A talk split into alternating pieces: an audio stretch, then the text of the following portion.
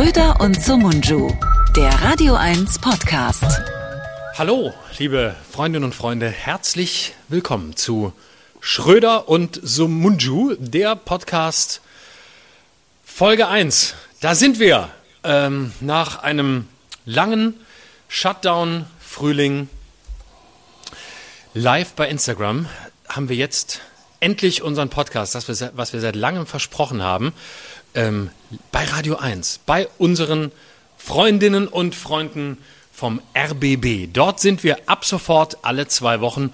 Schröder und Somunjo heißen wir. Also die Namen haben sich seit dem Frühjahr nicht geändert. Das Konzept auch nicht. Aber ähm, mein lieber Freund Serdar Somuncu hat jetzt eine Brille auf und das hat er im Frühjahr nicht. Also das kann man jetzt im, im Radio nicht so sehen, für alle die, die uns äh, hören und ähm, nicht zufällig live bei Instagram sehen. Äh, die, die Brille ist, die Brille ist, wie ist die? Die ist erstmal irritierend. Sag, wieso brauchst du eine Brille? Du hast, früher sagst du, hast du noch klar gesehen, jetzt ist vorbei. Ich ähm, werde älter. Das ist die Antwort.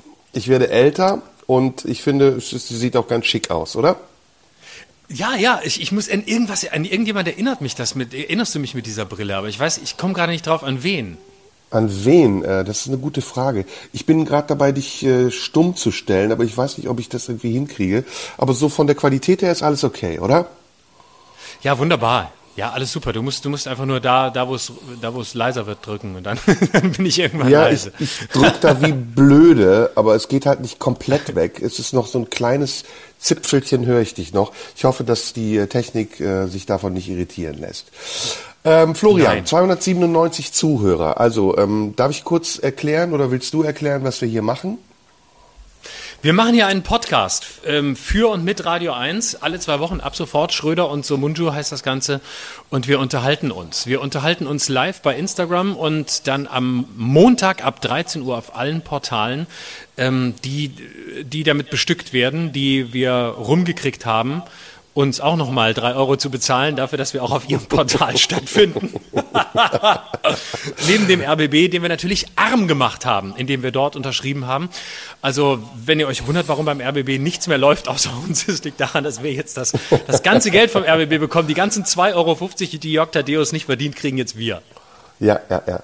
Ähm, ich erinnere dich übrigens an Manfred Krug. Ja, Manfred Krug, du siehst aus wie Manfred Krug. Scheiße, ja. Weil ich habe mich gerade selber an Ich habe mich gerade selber an Manfred Krug erinnert. Hast du dich selbst daran erinnert? Hat das jemand bei Instagram in die Kommentare geschrieben oder hast du die Brille nee, deshalb nee, ausgewählt, ich, um so auszusehen? Nee, nee, das ist einfach eine Brille, das ist meine Lesebrille und da ich die Kommentare parallel lesen will, habe ich die jetzt mal angezogen. Äh, ich tue natürlich so, als wäre ich eitel, aber eigentlich ist es natürlich nur das Alter. Florian, genau, wir haben ein, wir haben ein Ich warte darauf, dass du mir Telekom-Aktien verkaufst. Ja, genau. ähm, also wir haben einen Podcast, das haben wir ja groß angekündigt und jetzt ist es endlich wahr. Ähm, wir beide haben uns ja. wirklich, glaube ich, sehr darauf gefreut. Ich war heute wirklich den ja. ganzen Tag, habe ich mich gefreut. Ähm, ich auch. Ja, ist es so? Also ich habe wirklich ja, die Stunden gezählt. Wirklich ganz ohne Witz, ja. Es war ein bisschen, war ein bisschen wie so ein, es war ein bisschen wie so ein Date. Also, weißt du, wo, wo du sagst, ja, ja, ja. man kennt mhm. sich schon ein bisschen, äh, man, man, hatte schon mal was miteinander und es war auch sehr geil. Und, und, jetzt ist aber irgendwie so, jetzt ist noch mal was Neues. Ich weiß es nicht. Was, was ist das jetzt? Ist das Standesamt oder einfach nur, einfach nur? Ja, wir gehen schon Sex? eine festere Beziehung ein. Ne? Wir gehen jetzt schon in, in absolut, die Phase der festen Beziehung. Genau, ähm, gebumst ist genug, jetzt geht's ans Ficken. Genau, und wir machen alle zwei Wochen. Das finde ich ist erstmal ein ganz guter Turnus. Wir wollen ausprobieren, wie das bei den Leuten ankommt. Bisher sind die Folgen ja wirklich sehr gut angekommen, aber wir wollen auch an dem, was wir gemacht haben, nichts ändern, sondern erstmal so weitermachen wie bisher. Wir unterhalten uns. Du bist äh, ja quasi Host, ich bin quasi Gast, aber eigentlich machen wir es zusammen. Und ja, auch natürlich wenn du, ist eine gemeinsame Sache. Und auch wenn du eben über Radio 1, na sagen wir mal, ironisch äh, gesagt hast, wir hätten sie geschröpft, ähm, so können wir doch hier verraten, dass es da nichts zu schröpfen gibt. Ähm, außer dass wir eben deren Programm bereichern für ja ein Hobbyentgelt. Aber ich bin trotzdem dankbar, Robert Skopin, den du hervorragend nachmachen kannst, was wir heute hoffentlich auch noch mal hören Tatsächlich an der werden. Stelle auch nochmal gesagt, freue mich. Der Senderchef von äh, Radio 1 ist sehr engagiert, will das haben, wir wollen es haben und es ist auf allen Plattformen zu hören, ab morgen 13 Uhr als Podcast und jetzt Insta Live für alle Leute, die eingeschaltet haben und uns dem Tatort vorziehen, was ich äh, respektabel finde. Finde, was ich auch sehr schätze und allein dafür haben alle, die jetzt zugucken, schon mal ein, ein Küsschen von uns verdient. Ja, definitiv. Herzchen. Erzähl mal lieber, wie geht's dir? Ähm, ich sehe, du bist zu Hause in Berlin. Äh, ich bin äh, wie immer in meiner Arbeitswohnung in Berlin-Zehlendorf, wo ich ja immer am Wochenende bin, weil ich als Komiker viel zu viel Geld verdiene, das ich für meine Pointen nicht verdient habe.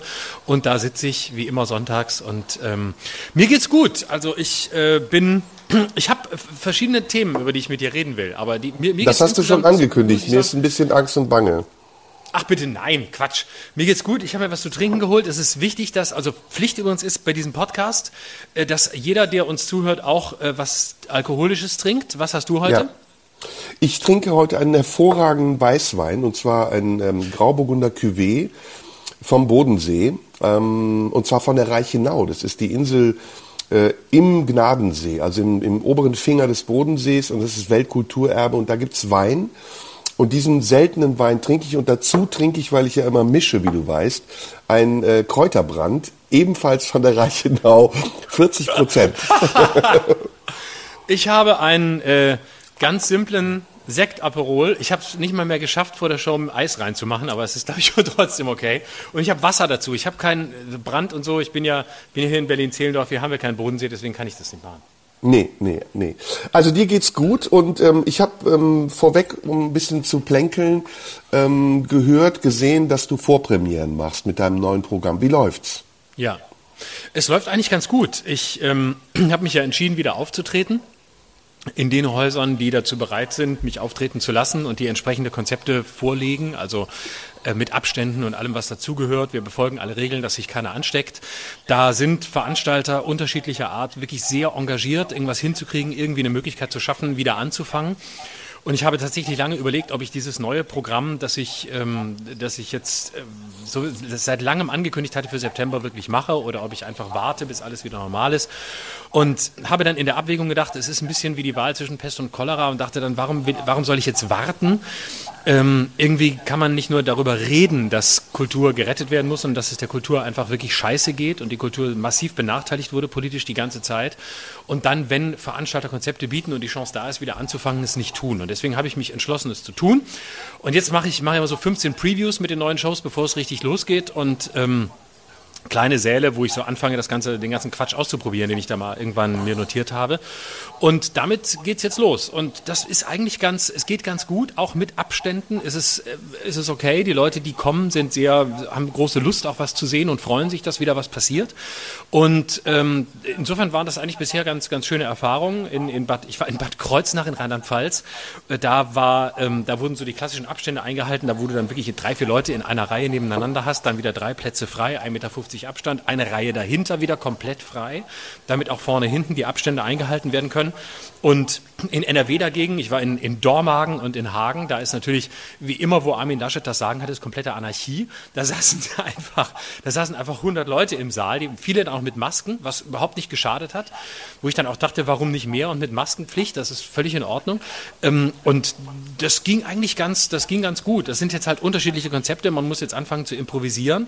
Manche machen eine Stunde 15, tauschen das Publikum aus und dann kommen ganz andere Leute und dann macht man das gleiche nochmal. Andere machen äh, volles Programm ohne Pause.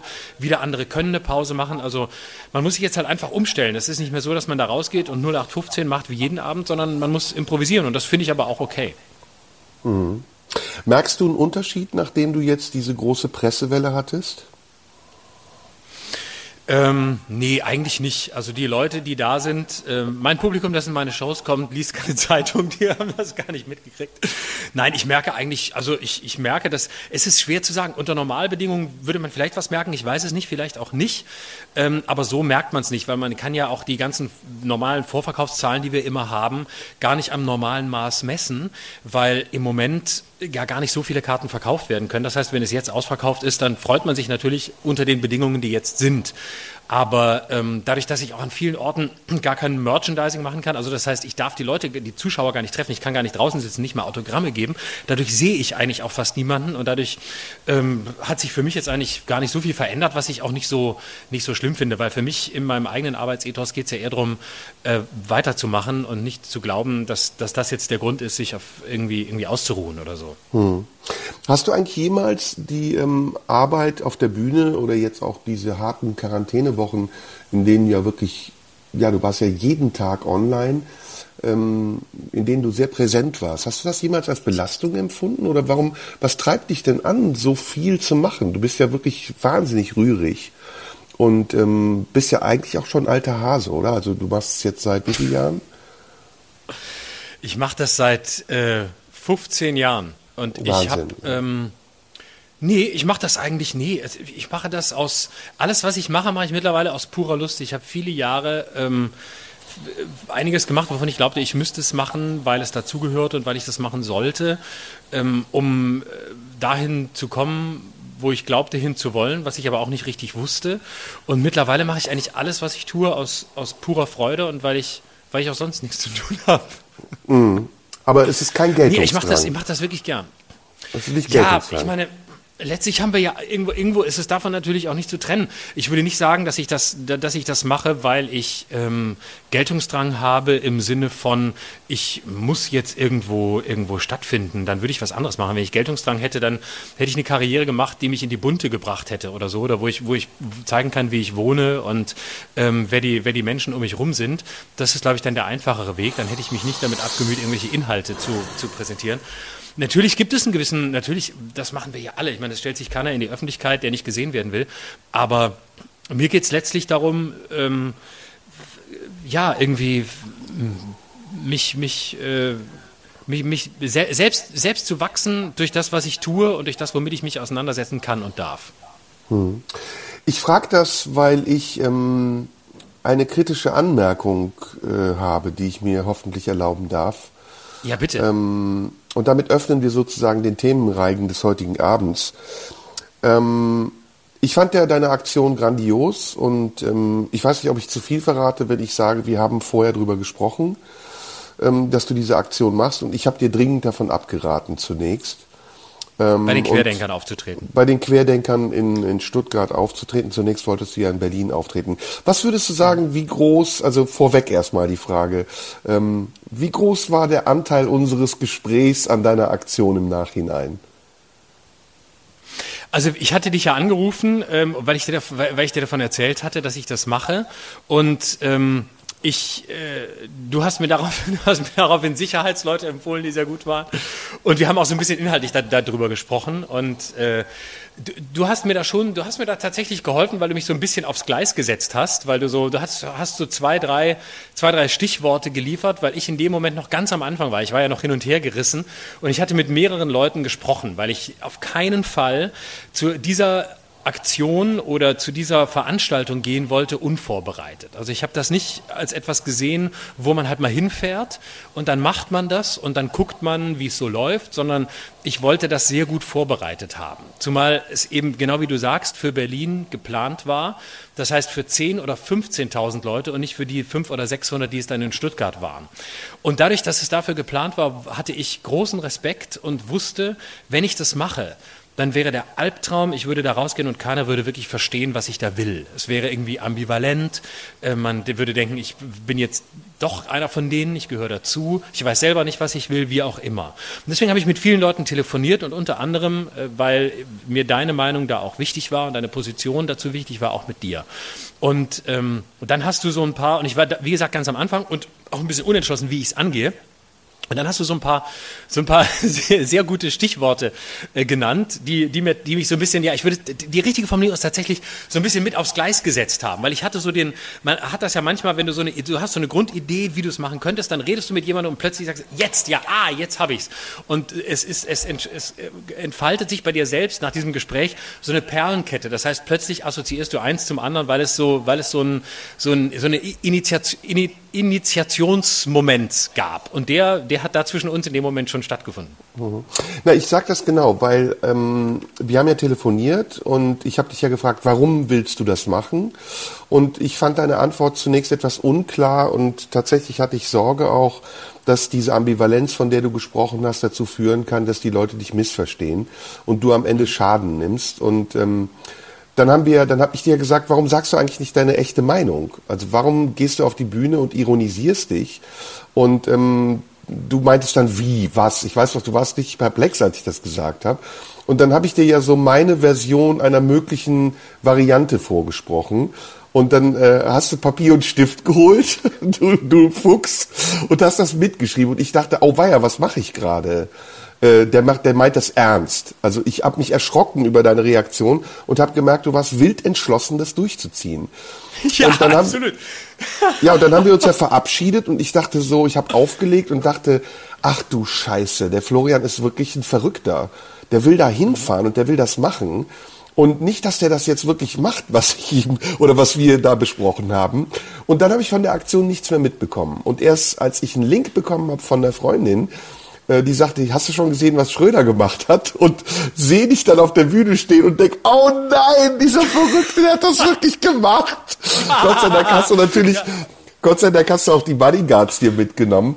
War ich, ähm, also es war eine Mischung aus sehr stolz, weil ich das grandios fand, was du gemacht hast. Und ich fand, wie du es gemacht hast, auch wirklich toll. Ähm, ich war froh im Nachhinein, dass du es gemacht hast, weil es ein ganz wichtiges Zeichen war.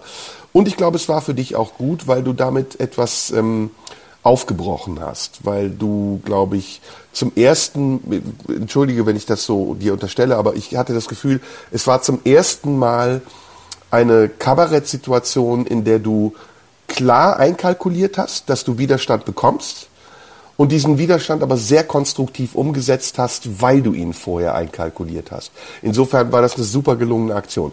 Ähm, jetzt kommt meine Kritik. Ja. ähm, ich hätte mir gewünscht, das war mein erster Gedanke, als ich es gesehen habe, dass du nicht den Jan Böhmermann-Fehler machst, dich selbst danach zu kommentieren und zu erklären. Denn ich finde zum Beispiel auch Jan äh, ist jemand, der tolle Aktionen macht, aber er erklärt sich zu schnell und ist dann im Augenblick, deswegen habe ich eben auch gesagt, war es Geltungsdrang, im Augenblick des öffentlichen Interesses so in Anführungsstrichen geil darauf, das mitzunehmen, dass er plötzlich anfängt zum ähm, Impresario seiner eigenen Arbeit zu werden. Und als ich dich dann gesehen habe, SWR hier, Süddeutsche Zeitung da und immer wieder du auch gesagt hast, ja, deswegen habe ich das gemacht und da kam es mir so vor, als wärst du ein Zauberer, der den Hut zeigt und sagt, guck mal, der Hase kommt aus dem doppelten Boden raus und du hast damit ein bisschen die Magie dieser Aktion kaputt gemacht. Ich hätte mir gewünscht, wir hätten heute erst darüber gesprochen. Und die Presse hätte sich den Arsch abgerieben, um mit dir zu sprechen. Und du hättest gesagt, das Ding steht, es ist so, wie es ist, fragt mich nicht, mein Management antwortet euch.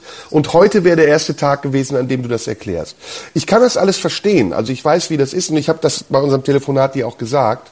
Du erinnerst dich, ne? Ich habe gesagt, bist du dazu bereit, diese Energie, die da auf dich zukommt, auch zu verarbeiten? Es ist eine krasse Energie, oder?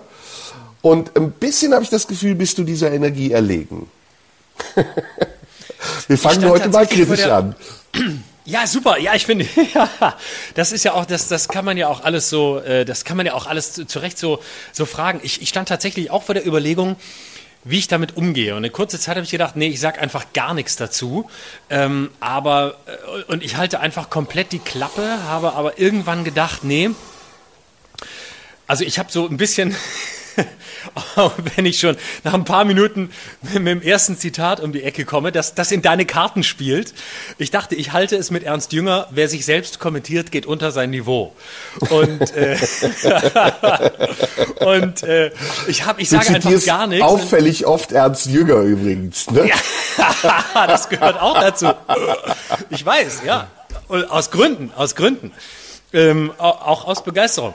Und auf jeden Fall habe ich dann äh, habe ich dann lange gedacht, ja, was was machst du jetzt? Sagst du was, sagst du nichts?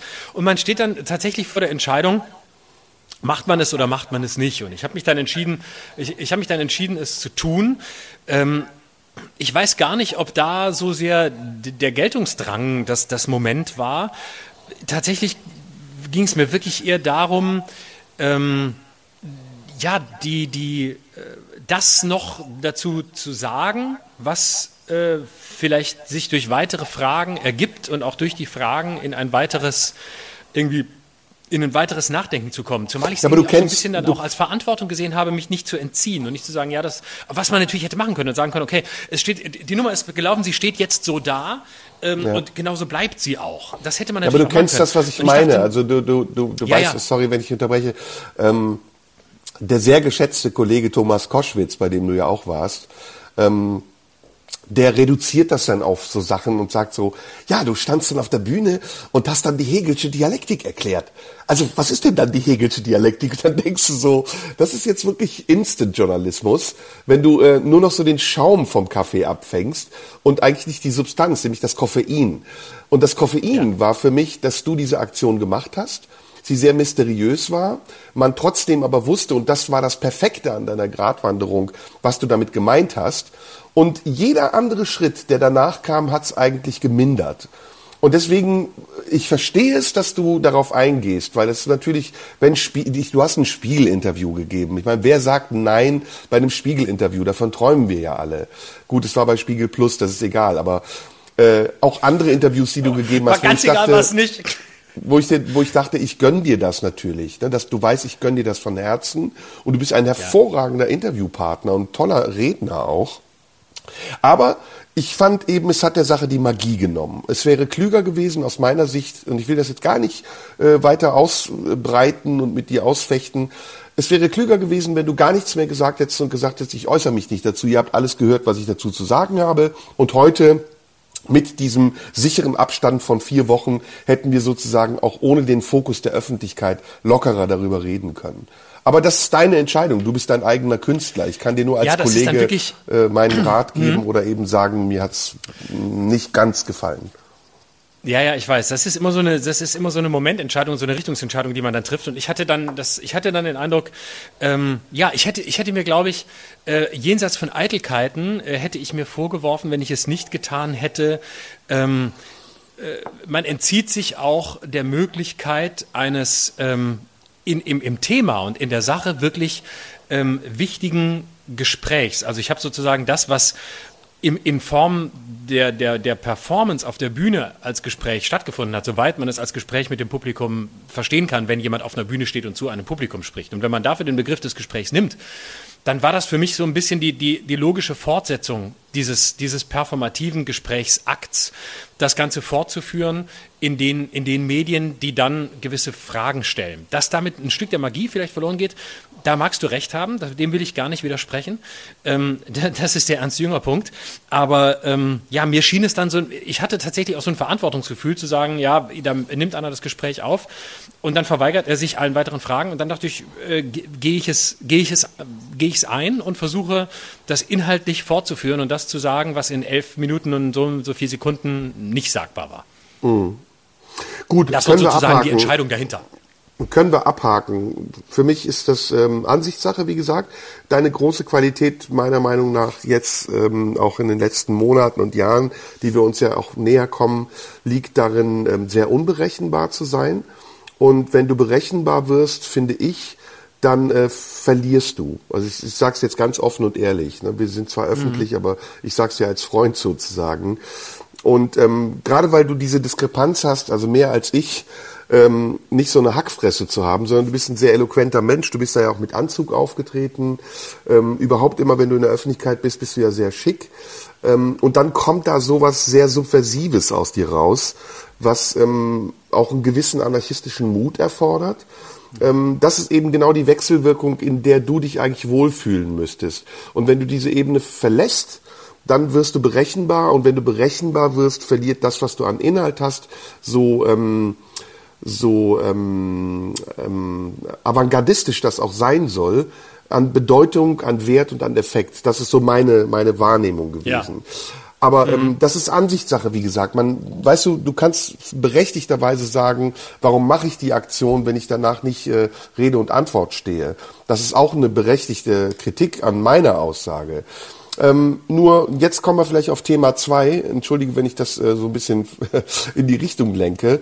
Ich bin mittlerweile Klar. der Meinung, und da frage ich dich jetzt, ob du der gleichen Meinung bist, dass der Dialog mit den anderen im Augenblick nichts mehr bringt. Welche anderen das immer auch sein mögen. Ich habe im Moment das Gefühl, Dialog, konstruktiver Dialog ist nicht mehr möglich. Zwischen uns beiden ja, wir sind Freunde, wir sind Kollegen, wir denken ähnlich und wenn wir nicht ähnlich denken, dann einigen wir uns auf Kompromisse. Aber mit allen anderen, also insbesondere denen, die da auf dieser Demo waren und denen, die in den Kommentarspalten dann anfangen zu argumentieren, zu beschimpfen, ist das gar nicht mehr möglich. Und deswegen bin ich eigentlich mittlerweile an einem Punkt angekommen, an dem ich das entweder komplett verweigere und sage, ich sage meine Meinung und ihr könnt die wahrnehmen und damit umgehen und ich höre mir eure Meinung gar nicht mehr an. Oder ich rede mit Leuten, bei denen ich weiß, dass das, was ich sage, auch ankommt. Denn das ist etwas, was ich gerade merke, die Dinge, die man sagt, kommen gar nicht mehr an. Also ich sage jetzt zum hundertsten Mal, ich schreibe zum hundertsten Mal in jedem Artikel, den ich auf meiner Facebook-Seite veröffentliche, ich bin weder dagegen noch dafür. Ich bin weder auf dieser Seite noch auf der anderen. Ich bin nicht schwarz-weiß. Heute habe ich einen Text geschrieben, lernt Grautöne sondern ich versuche für mich in einer Situation, die extrem unklar ist, eine Position zu finden, von der ich noch gar nicht weiß, welche Position sie sein wird. Das ist nicht möglich, das den Leuten zu erklären. Die schnappen sich die Begriffe, die schnappen sich die Überschrift und dann hauen sie nur noch drauf oder lassen ab, was äh, bei ihnen vorhanden ist an Argumentation, an Wut, an Aggression. Und dem ähm, möchte ich mich gar nicht mehr stellen. Mhm. Also ich kann das ähm, über weite Strecken äh, nachvollziehen. Ich habe das auch selbst gemerkt in, den, in dem, was ich bekommen habe nach diesem, äh, nach diesem, nach diesem äh, Auftritt an Reaktionen, an das, das ging von äh, angeblich konstruktiv gemeinten äh, Reaktionen, die sich aber dann auch nur äh, um sich selbst gedreht haben, letztlich ein Weltbild verfestigt haben, das sich die offensichtlichen Absender schon sehr oft selbst erzählt haben, bis hin zu Leuten, die eben offen äh, ganz, ganz einfach beleidigend waren, geschimpft haben, gedroht haben, was auch immer, das Übliche, was man da so bekommt. Da hatte ich auch das Gefühl, das ist die Front, die, da, da ist kein Dialog möglich, da ist auch kein Dialog sinnvoll, das braucht man auch gar nicht einzugehen, weil da sind, da, sind, da ist kein Weltbild mehr, da sind Mauern, da sind wirkliche die, die haben ihre Mauern um sich hochgezogen, wie, wie in einem Gefängnis. Und ähm, die, dieses Gefängnis besteht aus feststehenden Überzeugungen, aus geschlossenen Weltbildern. Da kommst du nicht mehr rein. Und das brauchst du auch gar nicht zu, das brauchst du auch gar nicht zu versuchen. Da kann man äh, sich nicht mal bedanken. Es hat einfach auch keinen Sinn weil es wird willkürlich, und das stimmt in dem Punkt, was du sagst, es wird willkürlich das rausgenommen, was gerade irgendwie passt, was irgendwie ins eigene Weltbild passt und der Rest wird, äh, wird weggeschleudert oder wird überhaupt nicht, wird überhaupt nicht wahrgenommen. Es gibt keine, kein Vielleicht, es gibt kein Ich bin unsicher, nichts. Das habe ich auch erlebt. Auf der anderen Seite ähm, bin ich, und das ist quasi die Gegenthese zu dem, was du sagst, ähm, bei allem Verständnis für deine Müdigkeit, ähm, da noch zu argumentieren, und bei Facebook und auch häufig bei Twitter und bei allem, was da läuft, hat es auch keinen Sinn. Ähm, trotzdem bin ich gleichzeitig zusehends genervt von dieser ähm, vor allem in, im, im linken und linksliberalen Milieu ähm, selbstgerechten Modus, wir müssen mit gar niemandem mehr reden. Das sind alles, die sind alle Idioten. Und äh, was soll der Quatsch noch mit denen reden zu wollen? Es hat alles keinen Sinn. Ähm, wir reden am besten nur noch mit sich selbst, äh, mit uns selbst. Und dann, dann stelle ich mir irgendwann die Frage, was ist, das für, was ist das für eine Gesellschaft, in der am Ende nur noch diejenigen miteinander reden, die sich sowieso einig sind und die sowieso wissen, ähm, wo sie stehen und darin sicher auch souverän mehr oder weniger argumentieren können. Gibt es nicht irgendwie eine Verpflichtung zum Diskurs, dann aber mit, mit denen, die, irgend, die in irgendeiner Form noch zugänglich sind für einen Gedanken. Und das glaube ich schon, dass das, ähm, da, da komme ich immer mehr hin. Das ist zwar so eine, ich, es ist, manchmal kommt mir das so, gerade bei so links, linken und linksliberalen kommt mir das manchmal wirklich fast schon so populistisch vor, wie der Populismus, den sie an der Gegenseite immer, immer kritisieren, nämlich die komplette moralische Selbstüberhöhung. Ähm, wir wissen eh, dass wir recht haben. Wir wissen ja eh, dass wir schlauer sind. Die sind doof und wir müssen nicht mehr reden. Wir haben, wir haben es ja, ähm, wir wissen es ja und äh, damit ist die Diskussion beendet. Das gibt viel Applaus, das gibt viel Applaus aus der eigenen Echokammer, aber ich glaube, da machen es sich viele sonst so angeblich differenzierte Leute, damit meine ich jetzt nicht dich, sondern grundsätzlich, äh, machen es sich viele Leute, die sonst für sich beanspruchen, so differenziert und so woke und so, ähm, und, und so am Puls der Zeit zu sein, zu einfach. Okay, ähm, also ich bin ja wirklich der Letzte, der Dialoge scheut. Das weißt du, das weiß man. Ich bin jahrelang ja. auf Tour gewesen und habe mit Nazis gesprochen, wo alle anderen gesagt haben, mit denen kann man nicht reden, weil ich immer ja. noch, äh, auch heute der Meinung bin, äh, Dialog bedeutet, auch mit Andersgesinnten sich auseinanderzusetzen und nicht nur seine eigene Meinung bestätigen zu lassen. Ja. Ähm, was ich meine, ist was anderes. Und vielleicht können wir gemeinsam versuchen, das mal äh, zu ergründen. Wir sind im Augenblick in einer Situation, in der sehr viele Dinge sich mischen. Und ähm, wir wissen noch gar nicht, welches Gebräu am Ende daraus entsteht. Wir haben einen Topf voll mit Ingredienzen, ähm, Nationalismus, äh, Zukunftsangst, Impfgegner, Esoteriker, äh, Leute, die ähm, vielleicht in einer sozialen Notsituation sind. Also da mischen sich sehr viele Zutaten zu einem Gebräu, das so vor sich hin köchelt und wir wissen nicht, was eigentlich dabei rauskommt. Ähm, eines für mich steht dabei fest und das ist das, was ich mit dir gerne ergründen will. Ähm, es scheint ein Potenzial an aggressiven und bewusstem willkürlichem Missverstehen wollens da zu sein. Also es ist, die Leute wollen dich missverstehen. Sie wollen dich nicht verstehen. Du hast nicht das Gefühl, jemand liest einen Artikel, den du schreibst, weil er deine Gedanken erfahren möchte, sondern er möchte seine Gedanken loswerden. Und ähm, das macht den Dialog nahezu unmöglich. Das ist in jedem Gespräch ja so. Wenn wir beide uns unterhalten und du sagst etwas, dann höre ich dir zu und dann versuche ich zu verstehen, was du meinst und das, was ich sage, baut sich auf dem auf, was ich verstanden habe. Wenn ich aber schon vorbereitet habe, was ich sagen will und dir gar nicht mehr zuhören muss und du noch nur noch bestimmte Stichworte sagen musst, damit ich das loswerden kann, was ich vorbereitet habe, dann ist es kein Dialog, dann ist es ein aggressives Missverständnis. Und ähm, das ist so im, im Moment so die allgemeine Lage. Ich habe das Gefühl, sie ist entstanden, weil es eine Grundlage auch dafür gibt, dass sie entstehen konnte, nämlich dass die Regierung Maßnahmen und Entscheidungen getroffen hat, deren Tragweite sie nicht einschätzen konnte in einer Situation, in der sie aber Entscheidungen treffen musste. Dieser Satz ist wichtig, also den darf man nicht einfach übergehen. Äh, damit greife ich nicht die Regierung an, sondern ich mache damit die Situation klar, in der die Regierung eine aus meiner Sicht nicht ganz richtige Entscheidung getroffen hat, also nicht ganz richtige Entscheidung getroffen hat. Und das hat dazu geführt, dass viele Leute nach diesem anfänglichen Schock, in dem sie festgestellt haben, okay, da passiert etwas mit uns und wir wissen nicht, wohin die Reise führt, sich in irgendeiner Form wiedergefunden haben, sei es eben in einer sozialen Notsituation oder vielleicht auch in einer ideellen Notsituation. Und darauf haben sie angefangen zu reagieren. Entweder dadurch, dass sie persönlich sich kundgetan haben oder eben zusammengeschlossen haben in Gruppierungen, bei denen sie gar nicht wissen, in welchem Umfeld sie sich bewegen. Und all dieses, das Gebräu, was ich eben genannt habe, das Umfeld, der Kern, die Inhalte, die Initiatoren, die Leute, die davon profitieren, die Medien, also auch die Medien gehören übrigens dazu, auch wir gehören dazu. Also ein gesamtgesellschaftliches Spektrum an Leuten, die eine Meinung zu einer Sache haben, bei der nicht klar ist, welche Sache es ist und wohin diese Sache führt hat dazu, äh, ist zu einem Problem geworden, ist zu einem, ist zu einem großen Problem geworden, das einfach gesagt zu einer Verschärfung, Verhärtung der gesellschaftlichen Fronten geführt hat. Und diese gesellschaftlichen Fronten waren zum Teil schon da.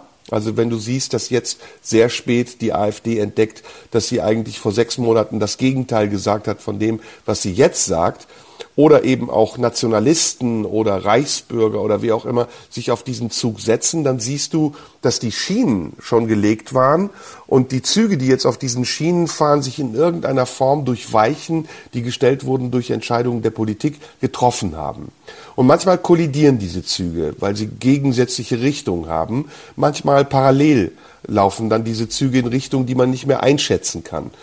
Und ähm, um jetzt auf dich zurückzukommen und meine, meine, mein Anliegen, das mit dir zu ergründen.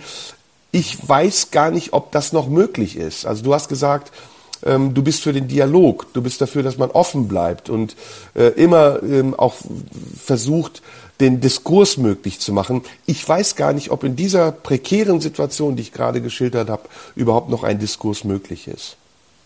Hm. Ähm, ich gebe zu, dass, dass mir das auch oft äh, schwerfällt, noch an einen, noch an einen Diskurs äh, zu glauben. Ähm, ähm, aber ich würde trotzdem, äh, ich würde trotzdem erstens versuchen zu differenzieren, mit wem versuchen wir, mit, mit wem versuchen wir in den Diskurs zu gehen, wo lohnt es sich, wo kann es sich vielleicht lohnen, wir wissen es natürlich nicht, und wo ist alles, wo ist, wo ist alles verloren, weil äh, was ist die Alternative? Also wenn wir, klar, man kann, also ich versuche es mal durchzuspielen. Du kannst natürlich sagen, wir gehen in keinen Diskurs mehr, es hat keinen Sinn mehr, wir haben es gesehen. Es bringt nichts. Ähm, wir versuchen es mit ähm, äh, damit diese Leute genauso krude und, und durcheinander, wie sie sind und wie, wie durchmischt äh, sie, sie sich da treffen, von Impfgegnern über ESO-Spinner ähm, bis hin zu, zu Nazis zu übergehen und sagen, okay, die sind halt da, ähm, reden, reden wir nicht mehr drüber. Es ist einfach kein Thema mehr, wir wissen es, aber wir müssen die nicht, nicht noch stärker machen, wie er dann häufig argumentiert wird. Ähm, ja, es ist ein Weg. Ich bin nur ich würde nur immer versuchen, irgendwie, ein, irgendwie einen Dialog einzugehen. Und wenn es, wie jetzt, um nochmal auf dieses Beispiel zu kommen, und wenn es der quasi der Versuch einer, einer Irritation ist, wie, wie ich es in den begrenzten Möglichkeiten in Stuttgart versucht habe oder äh, irgendeine Form von Intervention, ob es künstlerisch ist, wie auch immer. Ähm, der, der, Dialog sollte ja, also vielleicht ist der, der Punkt der, wie sollte der Dialog aussehen? Vielleicht ist das der Punkt. Vielleicht ist das die, die entscheidende Frage. Vielleicht geht es gar nicht so sehr darum, ob es einen Diskurs geben muss, sondern mit wem und wie der aussieht. Und ich finde zum Beispiel, dass der Diskurs, ähm, der, statt, der bisher stattfand, in vielen Bereichen komplett daneben war. Weil auf der einen Seite, also ich mache jetzt machen Sie mal einen größeren Bogen auf. Und äh, da würde ich tatsächlich äh, viele Medien, auch seriöse, auch öffentlich-rechtliche Sender mit einbeziehen. Es gibt in, innerhalb von, von vielen Medien eine ungeheure Angst, eine, eine Angst vor Ansteckung, vor Berührung mit diesen Leuten, mit den Leuten, von denen eben viele Spinner sind. Und diese Angst ähm, rührt aus, aus so ein Gemisch aus ganz verschiedenen Ursachen. Eine Ursache ist ähm, die Kritik, wenn wir mit denen reden, dann gibt's die Kritik, dass wir sie stark machen. Wenn wir nicht mit ihnen reden, dann gibt's die Kritik, wir lassen sie überhaupt nicht reden. Oh Gott, wie verhalten wir uns? Wir berichten am besten neutral. Und dadurch hat man sich in, innerhalb vieler Medienhäuser völlig ohne Grund und ohne Anlass in eine defensive Position begeben. Nämlich, ja, wenn wir berichten, dann halten wir uns am besten zurück und dann, dann sind wir ganz vorsichtig und machen lieber zu wenig als zu viel. Äh, das hat dafür gesorgt, dass ähm, man entweder diesen Leuten begegnet im Modus der Bewunderung, äh, meistens mit diesem Blick, äh, wir sind eigentlich ein bisschen geil, wir, sind eigentlich ein bisschen fasziniert ähm, vom Bösen. Also Beispiel, zum Beispiel dieser, dieser Spiegelartikel über Attila Hildmann. Den hat sogar ein, ein, ein Spiegelmann geschrieben, den ich, äh, den ich kenne und den ich sehr schätze. Der danach sagte, das sei ironisch gemeint gewesen, dass er auch beschrieben hat, Attila Hildmann ist mit, er, er war mit Attila Hildmann im Wald, ist, hat sich mit ihm getroffen, ist durch den Wald in Brandenburg gelaufen und dann hat Attila Hildmann seine Käfer gesammelt und äh, der Text oder die Textzeile war, ähm, wenn man äh, Attila Hildmann mal ganz menschlich sehen will, dann muss man mit ihm in den Wald gehen und gucken, wie er jeden einzelnen Käfer umdreht. Was für ein Menschenfreund und so. Der, der Autor sagte es ironisch gemeint, es kam aber tatsächlich so rüber, wie es halt journalistisch schwierig ist, nämlich eigentlich bin ich ein bisschen fasziniert von dieser bösen, schillernden, abgründigen Figur ah, und deswegen schreibe ich drüber. Das ist der eine Modus. Der andere Modus ist der Modus, wir müssen die Sorgen und Ängste der Menschen ernst nehmen, was in eine entsetzliche Betulichkeit führt und was letztlich die gleiche Degradierung und, und Herablassung ist, wie wenn du die Leute einfach mal pauschal als Covidioten bezeichnest. Wie also sieht der Weg dazwischen aus? Ich glaube, es ist eine Frage, wie sieht der Diskurs, wenn, wenn es noch einen Diskurs gibt, dann ist die ganz entscheidende Frage, wie sieht der aus? Und ich glaube eben, er muss konfrontativ sein in jeder Hinsicht. Es kann nicht damit getan sein, dass wir uns hinsetzen und sagen, ja, wir haben ein Problem, da ist einfach eine Dunkelziffer von 20 oder 25 Prozent, äh, die sind Nazis, Antisemiten oder äh, Corona-Leugner oder alles auf einmal und sind einfach jenseits der Vernunft unterwegs, sondern dann muss der, dann muss die, der Dialog konfrontativ sein und uns fehlt die konfrontative Ebene komplett, weil gerade auch in vielen Medien die Angst so groß ist, es sich mit irgendeiner Seite ähm, zu, zu verscheißen. Entweder mit den, mit den Zuschauern, die ähm, sozusagen ähm, auf der Seite der sogenannten Mainstream-Medien sind oder eben mit denen, die sie sowieso kritisieren und die sie dann endgültig äh, ähm, äh, verlieren. Und damit ist eine Angstsituation, eine Angstsituation auch bei den wichtigen Kommunikatoren wie Medien geschaffen, die dann den Diskurs komplett verunmöglicht. Mhm. Also ich finde, du machst da den Fehler wie alle anderen auch. Ähm, du denkst entweder oder. Ähm, und ich finde, es ist gerade eine Situation, in der es kein entweder oder gibt, sondern nur ein und, aber und auch. Und das müssen wir aushalten. Es gibt, äh, es gibt keine richtige Lösung für einen adäquaten Diskurs. Es gibt auch ähm, mehrere Ideen, die richtig oder falsch sein können. Und wir schweben. Das ist das Problem, was wir im Augenblick haben und mit dem wir leben müssen. Beide, alle Seiten. Es gibt auch nicht beide Seiten, das wäre auch wieder schwarz-weiß, sondern es gibt viele Seiten. Jeder einzelne ist eigentlich eine Seite. Was wir haben, ist ja ein existenzieller Ausnahmezustand. Und so wie du, äh, so wie ich damit umgehen müssen, so muss das jeder andere auch. Und das, was ich eben beschrieben habe, dass Menschen sich zusammenschließen, ist ja eigentlich nur Ausdruck ihrer Angst. Ne? Dieses Gemeinschaftsgefühl, auf eine Demo zu gehen und zu sagen, es gibt gar kein Corona, ist nichts anderes als ein kleines Kind, das sich die Decke über den Kopf zieht und sagt, ich sehe kein Gespenst. Ähm, und da müssen wir, glaube ich, wenn wir überhaupt noch auf einen gemeinsamen Nenner kommen wollen, akzeptieren, dass es im Moment nichts anderes gibt, als es auszuhalten. Es gibt natürlich eine rationale Einordnung und auch ein System, in dem man wiedererkennen kann, ob das, was wir gerade erleben, und das ist ein viel äh, bemühter Begriff im Augenblick, angemessen ist. Aber es gibt daneben auch Komponenten, die es wiederum unmöglich machen, um zu beurteilen, äh, ob das angemessen ist oder nicht. Also wir wissen zum Beispiel nicht, waren die Maßnahmen, die getroffen wurden, so effektiv, dass wir jetzt in einem Zustand sind, in dem wir denken, sie wären gar nicht erforderlich gewesen. Ne, das ist der Fluch der guten Tat, von dem immer wieder gesprochen wurde. Fakt ist, wenn wir das vergleichen, äh, die Lage, in der wir gerade sind in Deutschland, mit anderen Ländern stehen wir relativ gut da. Ne? Und wir haben mit äh, unter 300.000 Infizierten über einen Zeitraum von sechs Monaten und knapp 10.000 Toten eine verhältnismäßig glimpfliche Pandemie erlebt. Wir wissen aber nicht, wie sie gelaufen wäre, wenn das alles nicht passiert wäre. Jetzt können wir das alles zurückrollen und aufarbeiten. Der Lockdown, wann war er? Wie waren die Reproduktionszahlen? Hätte man voraussehen können, dass es anders gelaufen ist, war es nötig, den Lockdown zu machen und die Wirtschaft und alles andere. Ich nehme jetzt mal die Argumente von Attila Hildmann auf, so absurd und ähm, pathologisch paranoid sie auch sein mögen, ähm, die Wirtschaft auf einmal stillzulegen und das ganze Land irgendwie äh, so zu schwächen. War das alles nötig? Das kann man diskutieren.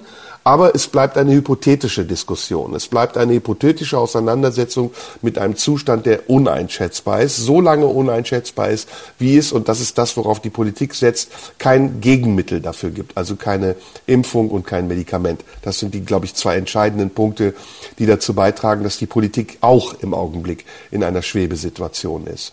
So, und jetzt ist meine, das wollte ich mit dir ergründen.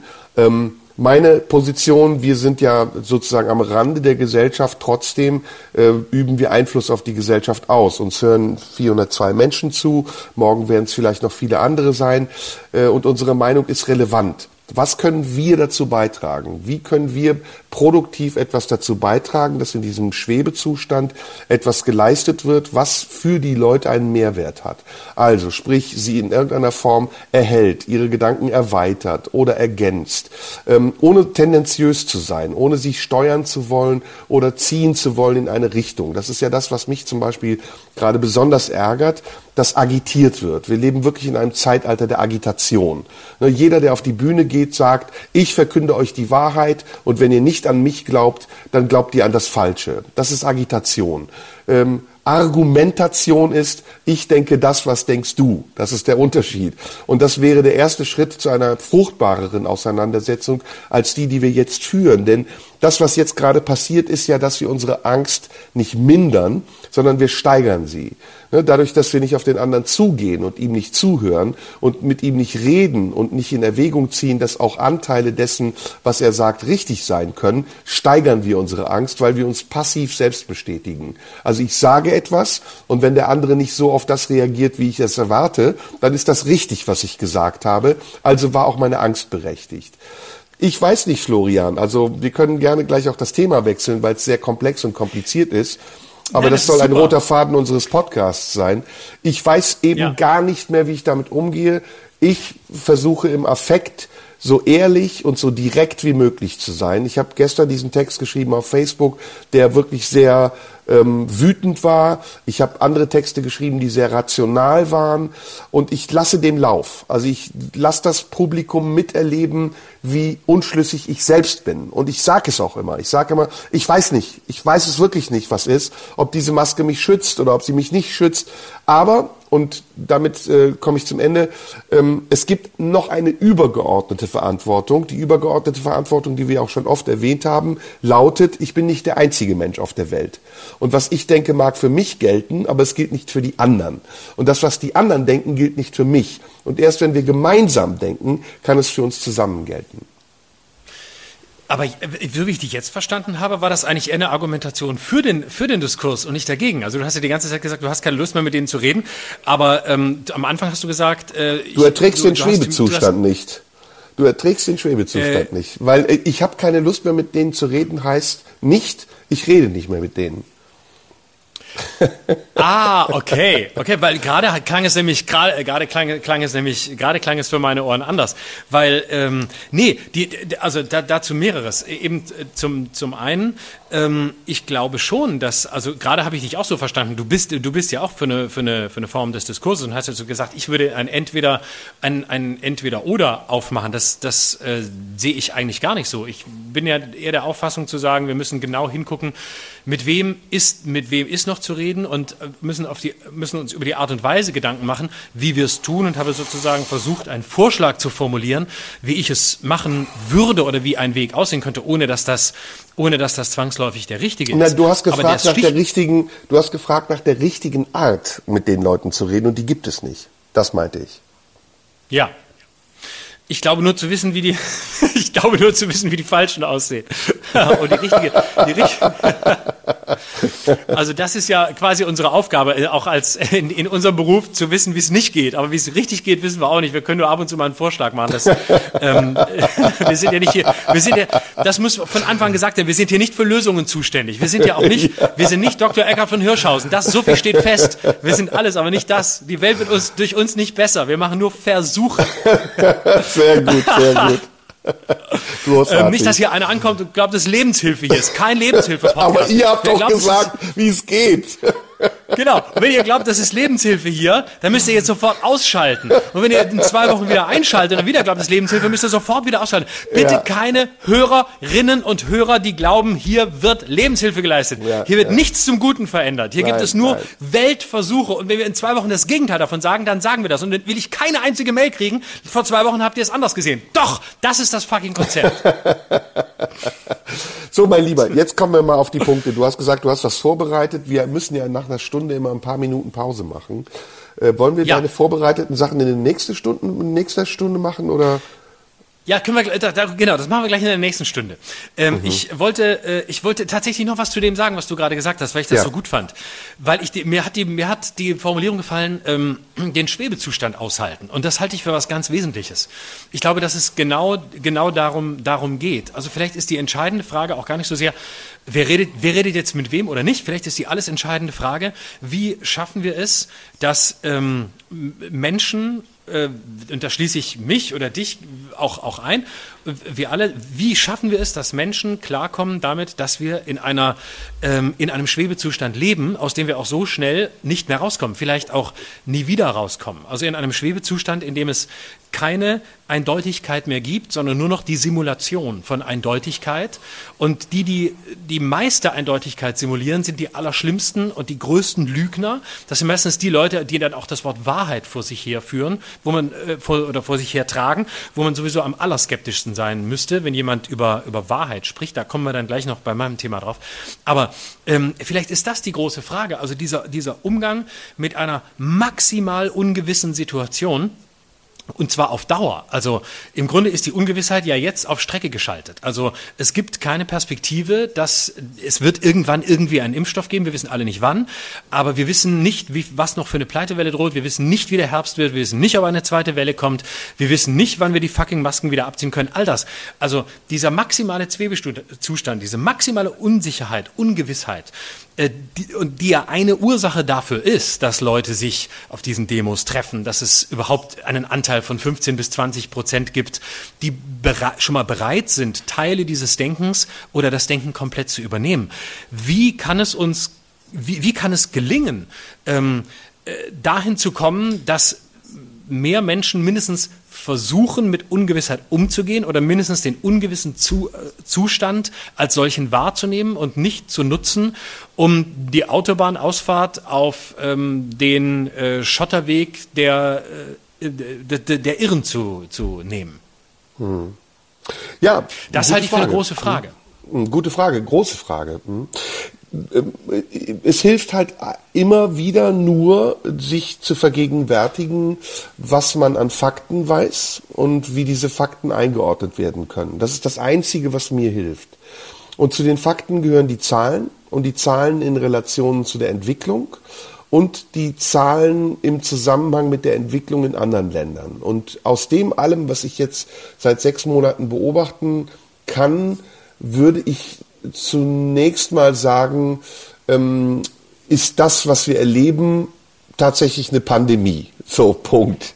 Es ist überall auf der Welt gerade ein großes Problem, dass diese Krankheit sich verbreitet. In welchem Maße, das mag der Beurteilung des Einzelnen überlassen bleiben, aber in einem erheblichen Maße. Wir reden über Millionen von Infizierten, wir reden über Tausenden von Toten und das allein schon rechtfertigt, dass wir Maßnahmen ergreifen. Und um nochmal auf das zentrale Wort ähm, angemessen zurückzukommen, ob das nun angemessen ist oder nicht, das können wir nicht beurteilen. Das ist der Schwebezustand. Wir wissen einfach nicht, was wäre passiert, wenn wir vor sechs Monaten gesagt hätten, ist uns alles scheißegal, lassen wir auf uns zukommen und gucken mal, wie es sich entwickelt. Wir wissen ja noch nicht mal, wie die Krankheit verläuft.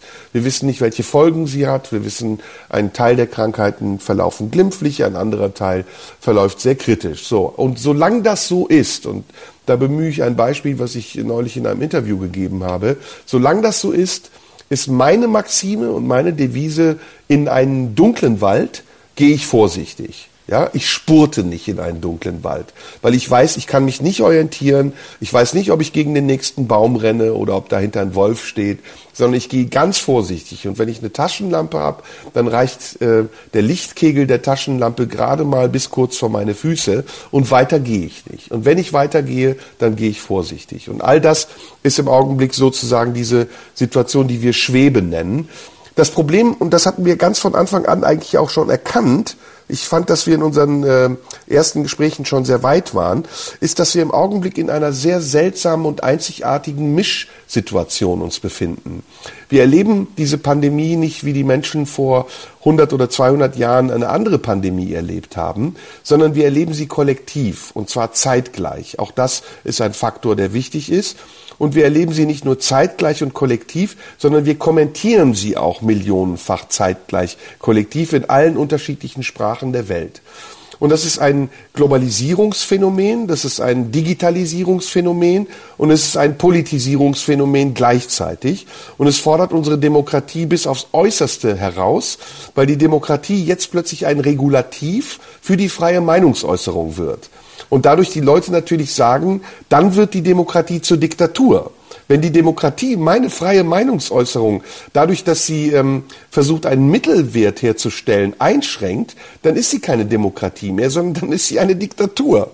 Und da mögen natürlich die Leute, die auf dieser Ebene denken, halbwegs recht haben, aber sie haben nicht verstanden, dass auch in einer Demokratie irgendwann die Mehrheit darüber entscheidet, was die Minderheit zu tun hat. Demokratie ist ja nicht, dass jeder tun und lassen kann, was er will, sondern Demokratie. Nicht? ist das Erringen von Mehrheiten und das kalkuliert Scheiße. ein, dass auch Minderheiten existieren. Und so ist es ja im Augenblick. Eine Minderheit von Leuten setzt sich über den Willen der Mehrheit der Menschen hinweg und sagt, wir fühlen uns bevormundet. Sie akzeptiert aber nicht, dass in der Demokratie die Mehrheit darüber entscheidet, wie der Konsens in der Gesamtheit der Bevölkerung vereinbart wird. Und das ist eine Basislektion, die denen offensichtlich, die auf der Straße stehen, gerade niemand vermitteln kann. Und unser Lieblingsbeispiel Attila Hildmann, den ich mir immer noch angucke, obwohl ich dessen eigentlich schon wahnsinnig überdrüssig und leid bin, der ist ähm, obwohl er hochgradig intelligent zu sein scheint, dermaßen fehlgeleitet, dass er auch gar nicht mehr merkt, dass er sich in der letzten Konsequenz über Demokratie beschwert. Ja, also er, er sagt ja, wir leben in einer Diktatur, die eine scheinbare Demokratie ist, aber sich in seinem Wunsch auf Veränderung auf eine Diktatur beruft. Ja, das Kaiserreich, das Kaiserreich war eine Diktatur. Da war ein Kaiser und das hatte mit Demokratie und Abstimmung gar nichts zu tun. Und da verstehe ich nicht, dass ein so hochintelligenter Mensch diesen Widerspruch nicht sieht. Und vielleicht ist das unsere Aufgabe, so wie wir es heute Abend auch machen, das mit einem Augenzwinkern und einer gewissen Ironie darzustellen. Ja, er will, er will Demokratie, aber irgendwie will er auch Hitler sein. Das hat schon.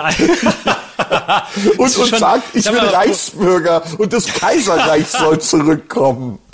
Ach, ja, ja, und er will aber gleichzeitig will, will, er, will er eine neue Demokratie und sagt, äh, der, da China ist ganz schlimm, aber wir müssen, wir müssen zurück und eigentlich bin ich Hitler und eigentlich will ich und äh, er, er sagt ja auch am Ende seiner seiner Demonstration sagt er immer, ähm, er lädt die Leute noch auf einen Reichsburger in seinem in seinem Restaurant ein. Sagt er wirklich am Ende der Demo. Ich habe im Juli bin ich mal hingegangen, weil es hier am Hauptbahnhof in Berlin war, bin ich hingegangen und habe mir diese Demo mal angeguckt und habe ihn da live gesehen und da sagt er wirklich am Schluss, jetzt gleich gibt's noch einen Reichsburger bei mir im Restaurant und da bin ich da hingefahren und dann stehen vor diesem Restaurant wirklich diese durchgeknallten Demonstranten, also wirklich genau so eine Mischung, wie man sie auch sonst auf diesen Demos sieht, alles dabei und stehen da an, um da irgendwie äh, noch einen Veggie-Burger, einen Reichsburger, also einen Ja, Veggie-Burger zu kriegen. Ja. Und er selber kommt dann an mit seinem Husky und seinem Auto und dann stehen die da alle Schlange und irgendwie und dann ruft da eine Frau raus, die da verkauft, weil er verkauft natürlich nicht selbst und seine Mitarbeiterin ruft dann den Leuten zu, bevor sie reinkommen, bitte ziehen Sie eine Maske auf und denkst aber, weißt du, Andi, für wen du arbeitest? Am besten finde ich ja diese Leute, die dann immer so rufen mit so krächzender Stimme, Freiheit! so, das ist, kommt so das Letzte, was aus deren Gedärmen rauskommt, ist Freiheit! Und du denkst so, Alter, wo lebst du eigentlich, dass du dieses Wort überhaupt so betonst? Aber gut, das, das ist der ironische Teil des Abends. Du, wir haben jetzt eine Stunde um. Ähm, Ja. äh, wir könnten einen Break machen. Ich hole mir ein neues Getränk. Und dann Ja, treffen das. wir uns Ich eine ein Minute bisschen wieder. Eis für mein altes Getränk und äh, dann sind wir gleich in äh, wenigen Sekunden sind wir wieder da. Machen wir so, ja? Also bis gleich, mein Lieber. Genau. Super. Ciao, Bis ciao. gleich.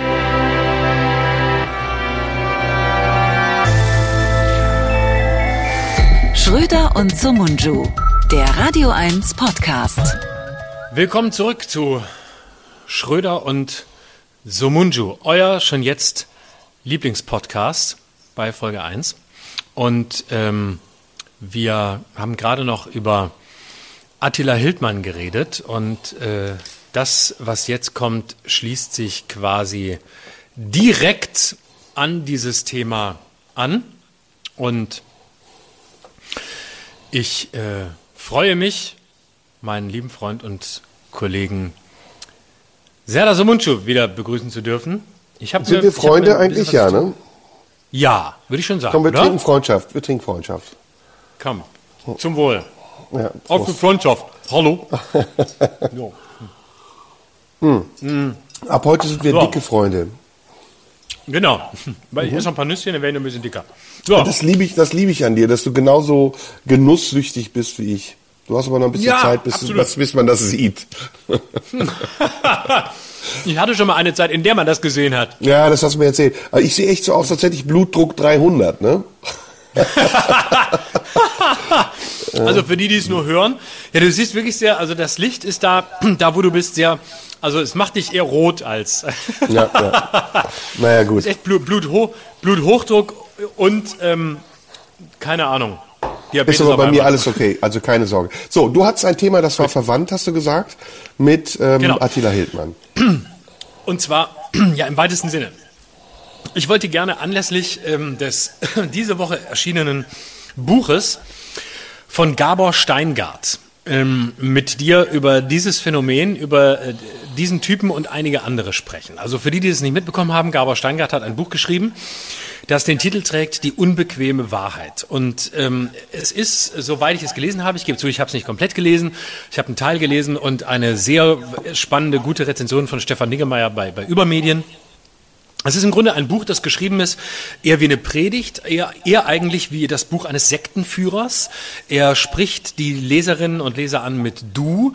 Es ist eine ganz eigenartige Sprache. Es ist so ein bisschen äh, Roland Tichy Light, gemixt mit ein bisschen Tilo Sarrazin. Ähm, und es hat schon diesen, diesen Titel, die unbequeme Wahrheit. Äh, also das schließt so ein bisschen an das, was ich gerade gesagt habe. Wenn die Leute schon von Wahrheit sprechen, wird mir mittlerweile übel. Also ich finde, man kann, man kann diejenigen, denen man gar nicht zuhören muss, daran erkennen, dass sie das Wort Wahrheit im Munde führen und dass sie glauben, irgendeine Wahrheit auszusprechen. Und wenn dann noch dazu kommt, dass es eine unbequeme ist, dann wird es meistens ganz schwierig. Und im Grunde ist das Buch, ähm, er, nennt es eine Rede. Es ist ein, ein furchtbar einfaches Pamphlet, tausendfach gehörter Thesen. Äh, äh, spielt so ein bisschen den, genau den, den Corona-Leugnern, den, den ganzen ähm, Neurechten so ein bisschen in die Karten. Und ähm, ja, es ist ein, mich interessiert jetzt tatsächlich weniger das, das Buch selbst und die, und die Figur Gabor Steingart, der ja auch dieses Morning Briefing macht und den ich eigentlich sogar über weite Strecken, auch wenn ich dem oft nicht zugestimmt habe und wenn ich ihn unerträglich fand, wenn er einen Podcast spricht, weil man einfach nicht zuhören kann, habe ich immer gedacht, ach, eigentlich eine ganz spannende Quelle für mich, weil häufig denke ich gar nicht so wie der und ich teile nicht, was der sagt, aber ich habe den gern gelesen und habe das immer morgens so mitverfolgt und dachte, ach, interessanter Input von der Seite, die eigentlich nicht deine ist. Und jetzt fängt das das aber in so einer Art und Weise an zu kippen, dass ich tatsächlich von dem ein bisschen enttäuscht bin, obwohl ich nie Fan war und plötzlich denke, ah scheiße, jetzt geht das in, tatsächlich in so eine Richtung, die ich unangenehm finde. Und er reiht sich damit ein in so eine, in eine bestimmte ähm, Gruppe, von Männern, muss man sagen, eines bestimmten Alters, die mich äh, in unserem Gespräch jetzt vor allem phänomenologisch interessieren. Es ist Gabor Steingart, es ist der erwähnte Tichy, es ist aber auch eine Figur wie Matthias Matusek, früher vom Spiegel, der mittlerweile komplett nach rechts abgedriftet ist. Es ist auch Henrik M. Broder ähm, und einige mehr. Also Leute, von denen ich selbst sage, ich habe die irgendwie mal zum Teil sehr geschätzt. Ich fand Matusek-Texte toll, ich fand Broder jahrelang grandios. Und ähm, plötzlich äh, passiert, passiert da sowas, es geht Richtung Achse des Guten und mich interessiert das auf allen Ebenen. Und äh, auf, auf der einen Seite politisch, aber tatsächlich auch, was, was ist da los? Also was ist in einer bestimmten Generation offensichtlich von, von Männern los, jenseits von, von Begriffen wie alter weißer Mann oder so, das, das ist äh, Quatsch, darüber brauchen wir gar nicht reden, sondern was passiert da?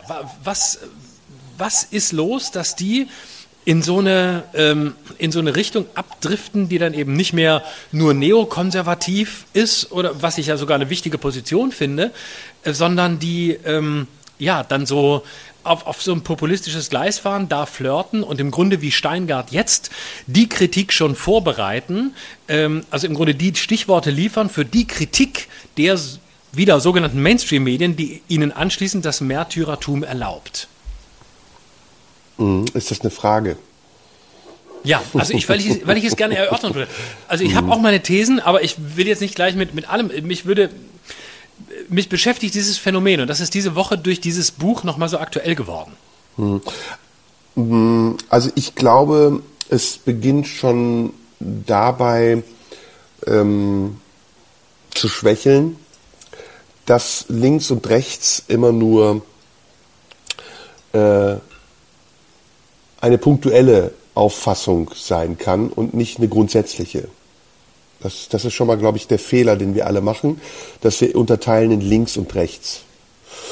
Und wenn du äh, das korrigierst und sagst, links zu sein oder rechts zu sein, ist immer eine Sache, die sich auf bestimmte Themenbereiche bezieht, die im Lebensabschnitt des jeweiligen Menschen eine Rolle spielen, dann kannst du auch einkalkulieren, dass sich das ändert.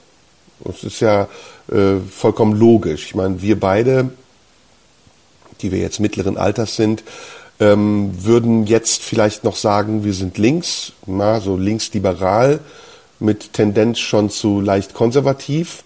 Und je arrivierter wir werden, je häufiger wir uns einen teuren Wein leisten können und in unserer äh, schön eingerichteten Stube sitzen und über Instagram uns klug unterhalten, desto mehr nähern wir uns auch Thesen und Positionen an, die wir vielleicht verwerflich fanden, als wir noch in einer anderen Lebenssituation waren. Das ist jetzt soziologisch erstmal die Erklärung. Äh, ja. Ganz einfach gesagt, die Leute werden älter. Ne? Das ist ganz einfach. Und je älter man wird, desto mehr Erfahrung hat man, desto mehr ähm, Lebensmöglichkeiten, Qualitäten und ähm, Situationen hat man auch hinter sich und so ändert sich die Perspektive auf das Leben und wird manchmal genau zu dem Gegenteil von dem, was man am Anfang seines Lebens hatte, weil man da noch ideologisch auch viel unbedarfter, unreifer und äh, uneinsichtiger auch war. Ähm, was du meinst, ist, glaube ich, noch was anderes. Ähm, das ist etwas, was mich auch beschäftigt, ist, wie kommt diese Polarisation, also wie kommt diese Polarisierung von links nach rechts zustande, wenn Leute das mit einer gewissen Überzeugung jahrelang gemacht haben und jetzt gar nicht merken, wie sehr sie sich entweder widersprechen oder wie sehr sie das, was sie gemacht haben, konterkarieren und auflösen. Ähm, aber das ist ja nicht neu. Also da, da können wir anfangen bei der RAF und Ulrike Meinhoff und Konkret und landen bei Jürgen Elsässer und wir hatten ja auch schon über Horst Mahler gesprochen. Das ist nicht neu, dass die Kräfte an den Rändern der politischen äh, des politischen Establishments sich auch oft verbinden. Also äh, jetzt mal ganz provokant gesagt, äh, Bernd Björn Höcke hat auch eine Affinität zu ähm, zum Anarchismus. Ne? Und zwar zu einem antidemokratischen Anarchismus, der dem ähnelt, was extrem Linke vielleicht auch sagen würden. Ähm, bei ihm ist es natürlich noch gepaart mit dieser total absurden Idee von Nationalismus und Patriotismus. Er beruft sich ja in seinem Anarchismus auf das Völkische. Und das ist, das, das ist der wesentliche Unterschied. Ähm, dann gibt's aber Leute wie Jürgen Elsässer zum Beispiel, die das Völkische mit aufnehmen in ihre Auffassung und ihre Ideologie. Ähm, übrigens auch bei Attila Hildmann hat ja diese Metamorphose stattgefunden die am Anfang noch unsichtbar war und jetzt ganz ähm, ungehemmt präsentiert wird, wenn er die Reichskriegsflagge äh, schwenkt oder wenn er sagt, ich wende mich an alle aufrechten Nationalisten und Patrioten. Da fragt man sich dann schon, also wie kann sich das verbinden? Ähm, man könnte dann weitergehen und sagen, haben nicht auch die RAF-Terroristen Deutschland geliebt? Ne, haben die nicht für Deutschland gekämpft? Waren das nicht auch Patrioten, die für ein besseres Deutschland Menschen umgebracht haben, weil sie das Deutschland, in dem sie gelebt haben, für ein falsches Deutschland hielten? Da gibt es viele Parallelen.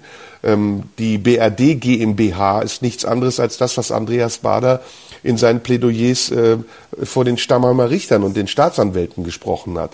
Also die Vision, die paranoide Vision einer unterdrückten ähm, originär deutschen Minderheit in ihrer Heimat, die dafür kämpft, dass Deutschland sich wieder entfalten kann unter der Ägide und der Doktrin einer fremden Besatzungsmacht. Das ist alles Parallele, das ist alles vorhanden. Und bei den Figuren, die du genannt hast, bei Matuschek, bei Broder, der übrigens auch ein Deutschnationalist ist, äh, da, da rettet ihn auch nicht seine, ähm, seine jüdische Herkunft vor. Und bei vielen anderen eben auch, Ken Jebsen und all den Protagonisten, über die wir sprechen, gibt es eben diese Schnittmenge, dass sie sich immer wieder als unterdrückte Minderheit von Patrioten sehen, die für ein Deutschland kämpfen, das in ihrer Auffassung ein Deutschland, der ein, ein liberales Deutschland zwar ist, aber auch ein abgeriegeltes Deutschland ist, ein nationales Deutschland ist. Und dass ein Deutschland ist, das seine bestimmten Regeln für sich anwendet und in dem andere keinen Platz haben. Wie zum Beispiel bei Henrik M. Broder sind das Leute, die dem Islam folgen. Ein ausgesprochener Anti-Islamist. Bei ähm, Jürgen Elsässer ist das seine Affinität zu Serbien und sein Pronationalismus, äh, der damals ja in der Milosevic-Phase war und mit im Einklang mit Peter Handke äh, öffentlich zelebriert wurde. Bei äh, Hildmann ist das ein bisschen naiver, der entwickelt sich gerade erst zu so einer Puppe. Bei Ken Jebsen ist es vollkommen, ja, kann man gar nicht mehr kommentieren. Das ist ja schon ein Schauspiel, was da stattfindet. Äh, also, Fazit, Es ist eine Entwicklung, die etwas mit dem Alter zu tun hat. Es, es, kommt meistens im mittleren Alter vor. Es fängt so mit 30, 40, 50 an, wird mit 60, 70 dann extremer. Äh, ab da wie bei Gauland verhärmt und wie bei Meuthen auf dem Weg hin zu verkrustet. Und es ist etwas, was mit einer Grundauffassung, mit einer sehr konservativ, anarchistisch ähm, pseudoliberalen nationalistischen Grundauffassung eines Deutschlandbildes zu tun hat, was so nicht existent ist. Da müssten die eigentlich alle Nachhilfeunterricht nehmen. Also so paradox, wie zum Beispiel eben ich geschildert habe, die Haltung von Hildmann ist, der sagt, ich kämpfe für Demokratie, aber ich bin für das Kaiserreich. So paradox wie die Haltung von Jürgen Elsässer ist, der Milosevic in Schutz nimmt und damit einen Genozid, den er begangen hat, an Bosnien, in Srebrenica, an Minderheiten in Jugoslawien, Ex-Jugoslawien, unter der Ägide Jugoslawien schützen zu wollen und damit aber seine eigene Auffassung, nämlich der grundsätzlichen Auffassung aller RAF-Terroristen und Nachfolgegenerationen des Dritten Reiches konterkariert, nämlich nie wieder Faschismus auf deutschem Boden. All das, ne, das äh, subsumiert, dass diese Leute auf irgendeinen Irrweg geraten sind, bei dem sie die Polaritäten nicht mehr auseinanderhalten können. Und wir können das vielleicht beurteilen, weil wir unabhängig sind und weil wir nicht, ähm, das war mein Vorwurf am Anfang, ähm, dass wir keinen Geltungsdrang haben, der uns in die Arme irgendwelcher Ideologen treibt und uns instrumentalisieren lässt oder zulässt, dass wir instrumentalisiert werden. War es kompliziert gesagt? Nein, das war für mich sehr gut nachvollziehbar. Okay. ähm, ich, würde, ich würde das gerne ergänzen und noch, noch, noch weiter verkomplizieren. Ähm, ich äh, stimme äh, sehr vielem zu, was du sagst und ähm, würde es eigentlich versuchen zu, noch zu ergänzen und, und zu erweitern. Ich glaube, dass die, dass so eine das, also das, das konservativ werden, was du beschreibst, äh, ist ja, das ist ja tatsächlich ein, ein altes Phänomen, das wir kennen. Ich glaube, es hat keiner schöner ausgedrückt als Günther Beckstein, der mal sagte, im Alter dunkelt man nach. Ähm, und äh, das, das, das ist es ja im Grunde. Ne? Also natürlich gibt es fast immer oder bei vielen Leuten eine, eine Bewegung, die dahin geht, dass sie im, im, je älter sie werden, latent konservativer werden. Das ist jetzt sagen wir mal zunächst der, der Gemeinplatz. Wenn man sich aber jetzt in der aktuellen Situation anguckt, ich glaube, dass eine große Rolle auch spielt eine, ähm, eine Angst, eine mehr oder weniger definierte Angst vor der, vor der Zukunft und vor allem vor Privilegien, Verlust, also dass etwas kommt, was ähm, verunsichert, also egal was es dann ist, womit sie sich beschäftigen, ob es dann äh, die sogenannte, äh, was weiß ich, Gender-Sternchen sind oder was auch immer, also der, der, der die Wahrnehmung, es, also dahinter steckt irgendwie bei diesen ganzen Leuten die Wahrnehmung, es wird mir etwas genommen. Entweder es sind die Flüchtlinge, die kommen, die partizipieren könnten und mir etwas nehmen könnten. Die könnten mir etwas von meinem Wohlstand nehmen, die könnten mir etwas von meiner Geltung nehmen. Oder es sind die Frauen oder die Queeren, die plötzlich mitbedacht und mitbenannt werden müssen.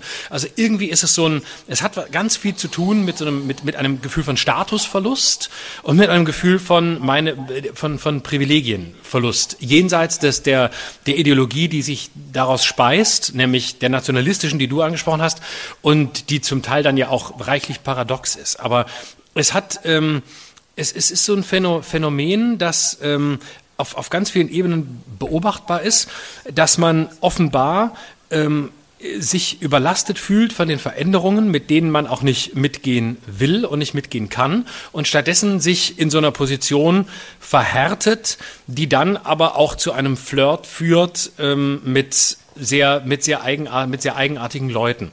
Und die Ideologie darin ist wahrscheinlich sogar austauschbar. Also ob es dann mal eine Linke war, sofern sie als Ideologie möglich war, äh, kann sie ohne weiteres zu einer, zu einer Rechten werden. Vielleicht ist es auch nur eine, vielleicht ist es auch nur die Lust an der, an der Provokation und dem Gefühl, in dem ganzen Medienrauschen unterzugehen, wenn nicht irgendeine Position eingenommen wird, die, ähm, die, die kontrovers oder, oder scheinbar ähm, oder scheinbar eindeutig ist. Und ich glaube, diese, die Verführung der Eindeutigkeit, die ist, die ist wirklich un, die, die ist ungeheuer. Und ich will vielleicht als Beispiel, als Beispiel für diese, für diese, für die Bestätigung dieser, dieser komischen Echokammern, die diese Leute ja alle betreiben, ein, ein konkretes, ein konkretes Beispiel nennen aus, aus meinem eigenen Feld, das ein bisschen an, an den Anfang des Gesprächs zurückführt. Ich habe in dieser Phase der Vorbereitung dieses Stuttgart-Auftritts und als ich mit diesen Querdenkern wirklich viel zu tun hatte und da viel telefoniert habe und ähm, dieses, diese, dieser Auftritt von mir beim NDR, der völlig der missverstanden wurde, wo ich diesen Verschwörungsideologen gespielt habe, die, die, die den dann ernst genommen haben.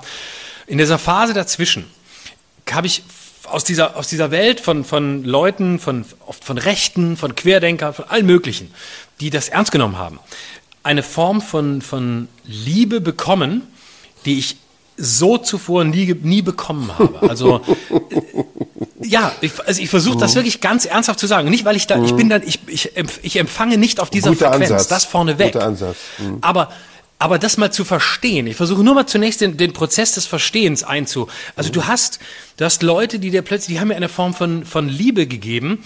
Das war, ähm, du hast die Wahrheit gesagt. Äh, du bist der Einzige, du bist der, du bist der Erleuchtete, du bist der, der es verstanden hat.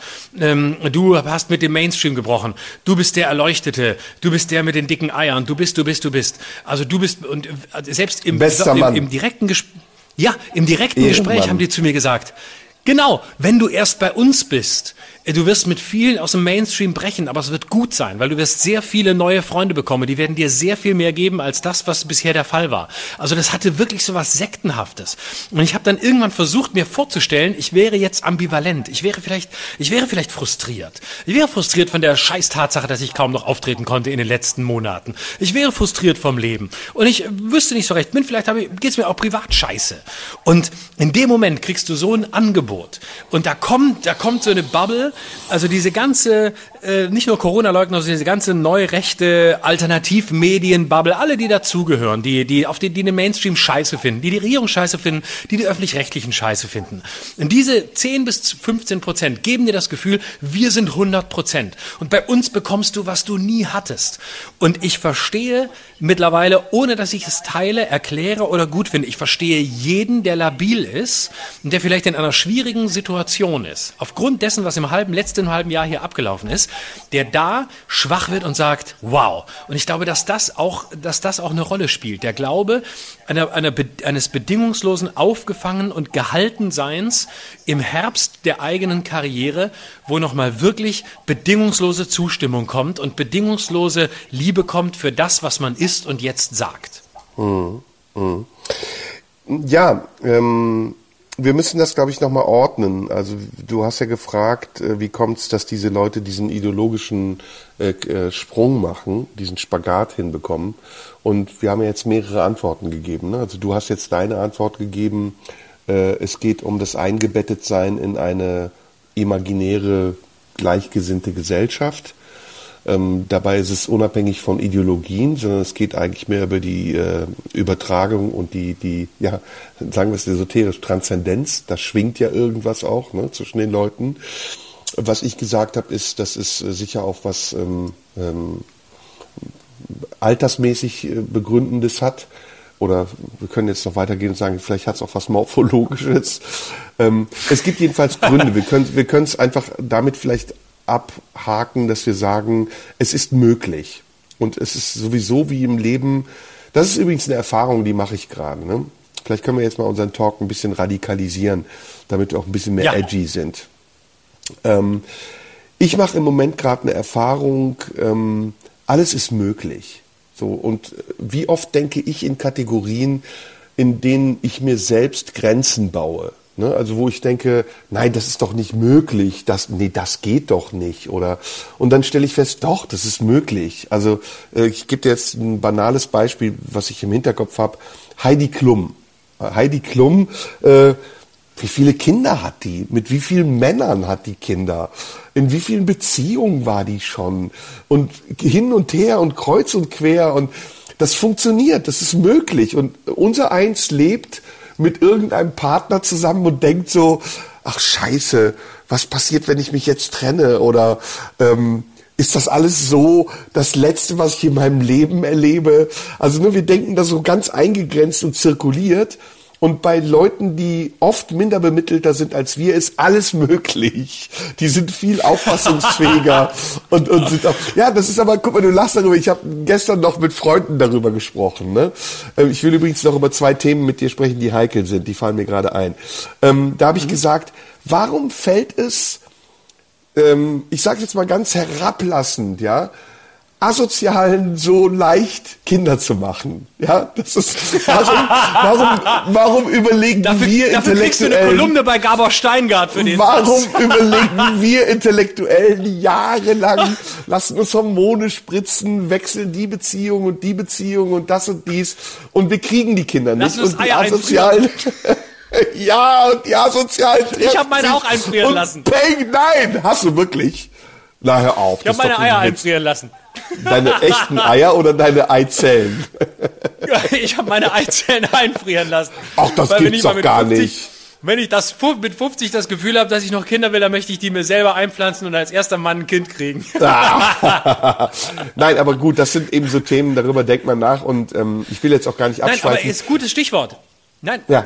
sorry für die Ironie, aber nein, sag weiter. Ich will auch gleich was dazu sagen. Sehr, ja, es ist ein sehr guter Punkt. Ne? Was ich dich fragen wollte, ich hatte, ich hatte zwei Themen, über die ich mit dir auf jeden Fall sprechen wollte. Ja. Ähm, und sie sind verwandt miteinander. Sie sind sogar direkt miteinander verwandt. Äh, Oberbegriff ist die Bildzeitung. Darüber haben wir schon ein paar Mal gesprochen. Und meine Frage, was denkst du über den Fall Metzelder und was denkst du über Solingen, über den Fall in Solingen? Aber fang mit Metzelder an. Ja, das hängt ja tatsächlich zusammen. Also ähm, ich halte von, ich, äh, also zunächst mal finde ich, was die, was die, was der allgemeine Diskurs ist, also was, was die, was die Bildzeitung versucht da reinzutragen, finde ich wirklich schlimm und, und entsetzlich. Ähm, ich bin kein Jurist. Ich kriege mit, was da, was da, was da erzählt wird. Ich halte da auch die, die Anklage für mit Sicherheit wahrscheinlich für stichhaltig. Ich kann mir auch vorstellen, dass da was dran ist. Ich kann es mir vorstellen, ich weiß es nicht. Ich finde die Unschuldsvermutung, und das wird wieder mal vergessen, das ist seit Kachelmann die immer gleiche Nummer, die auch immer schlimmer wird und die die Bildzeitung auch jedes Mal wieder krasser fährt.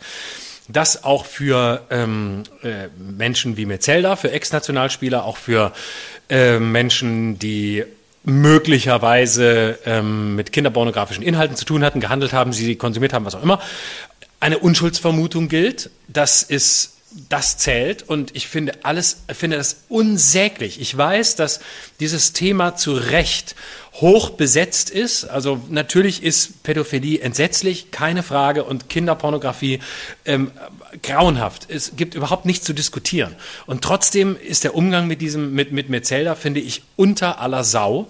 Und ich finde es, ich finde es furchtbar und ich finde entsetzlich, wenn Comedians sich in die Bildzeitung setzen und ein Urteil sprechen äh, über jemanden, der nicht, der, der nicht verurteilt ist. Und es ist in einer demokratischen Gesellschaft so, dass dann über diesen Menschen gerichtet werden kann, wenn er verurteilt ist. Und bis dahin gilt die Unschuldsvermutung, so belastend die Beweise, die es offensichtlich gibt, auch sein mögen.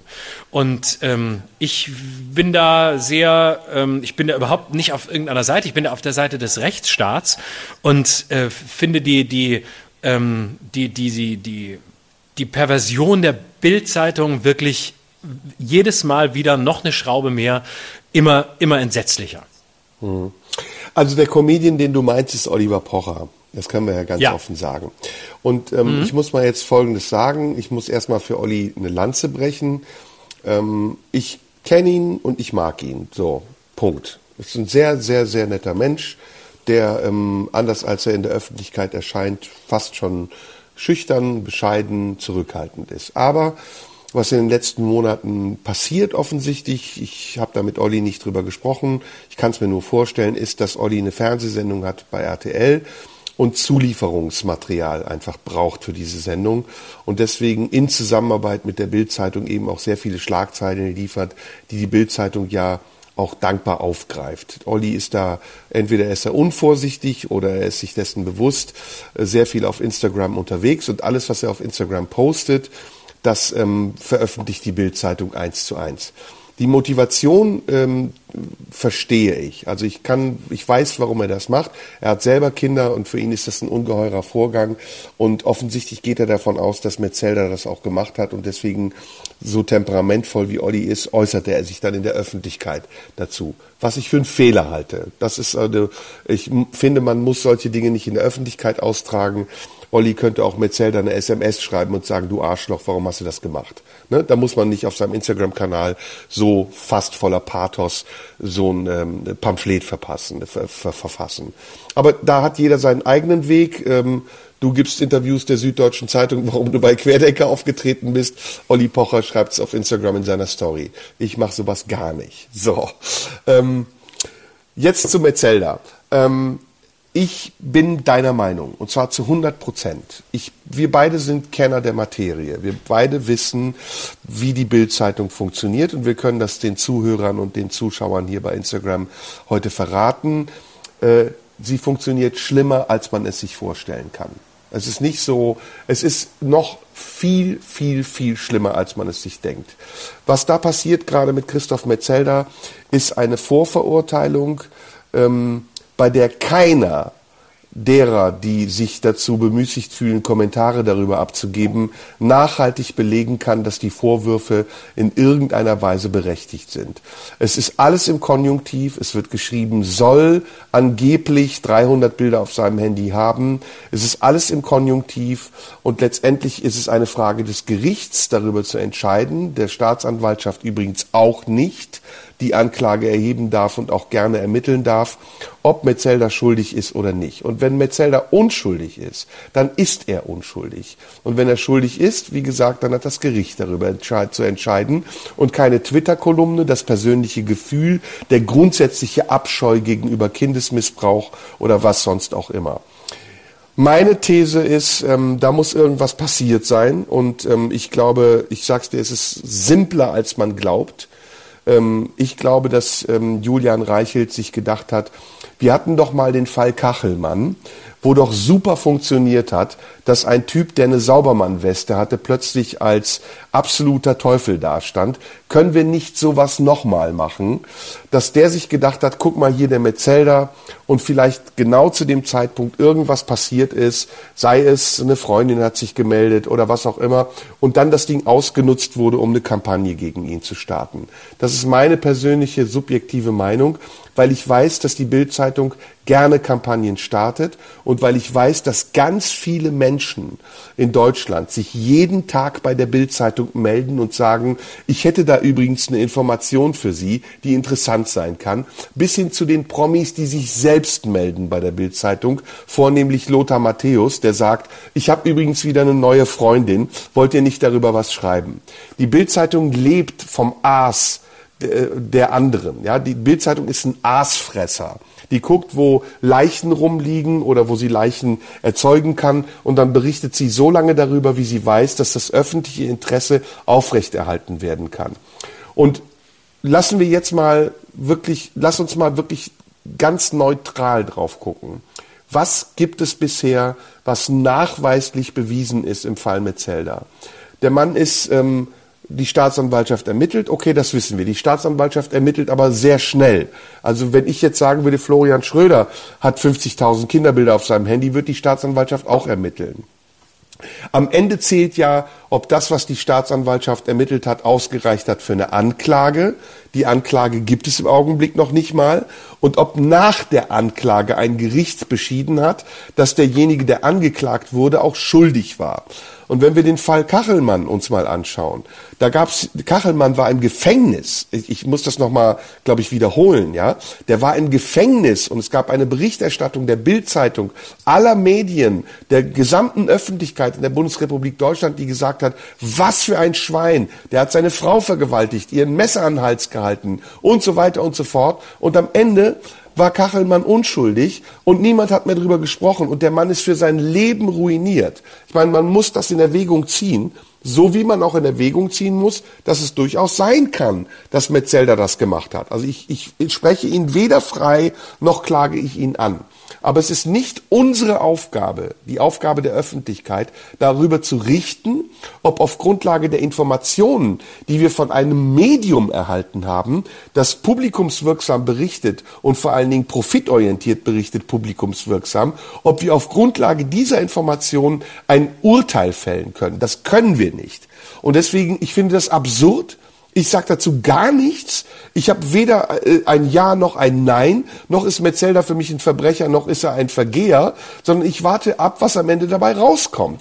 Und wenn rauskommt, dass er unschuldig war, dann war er unschuldig. Wenn rauskommt, dass er schuldig war, dann war er schuldig. Punkt.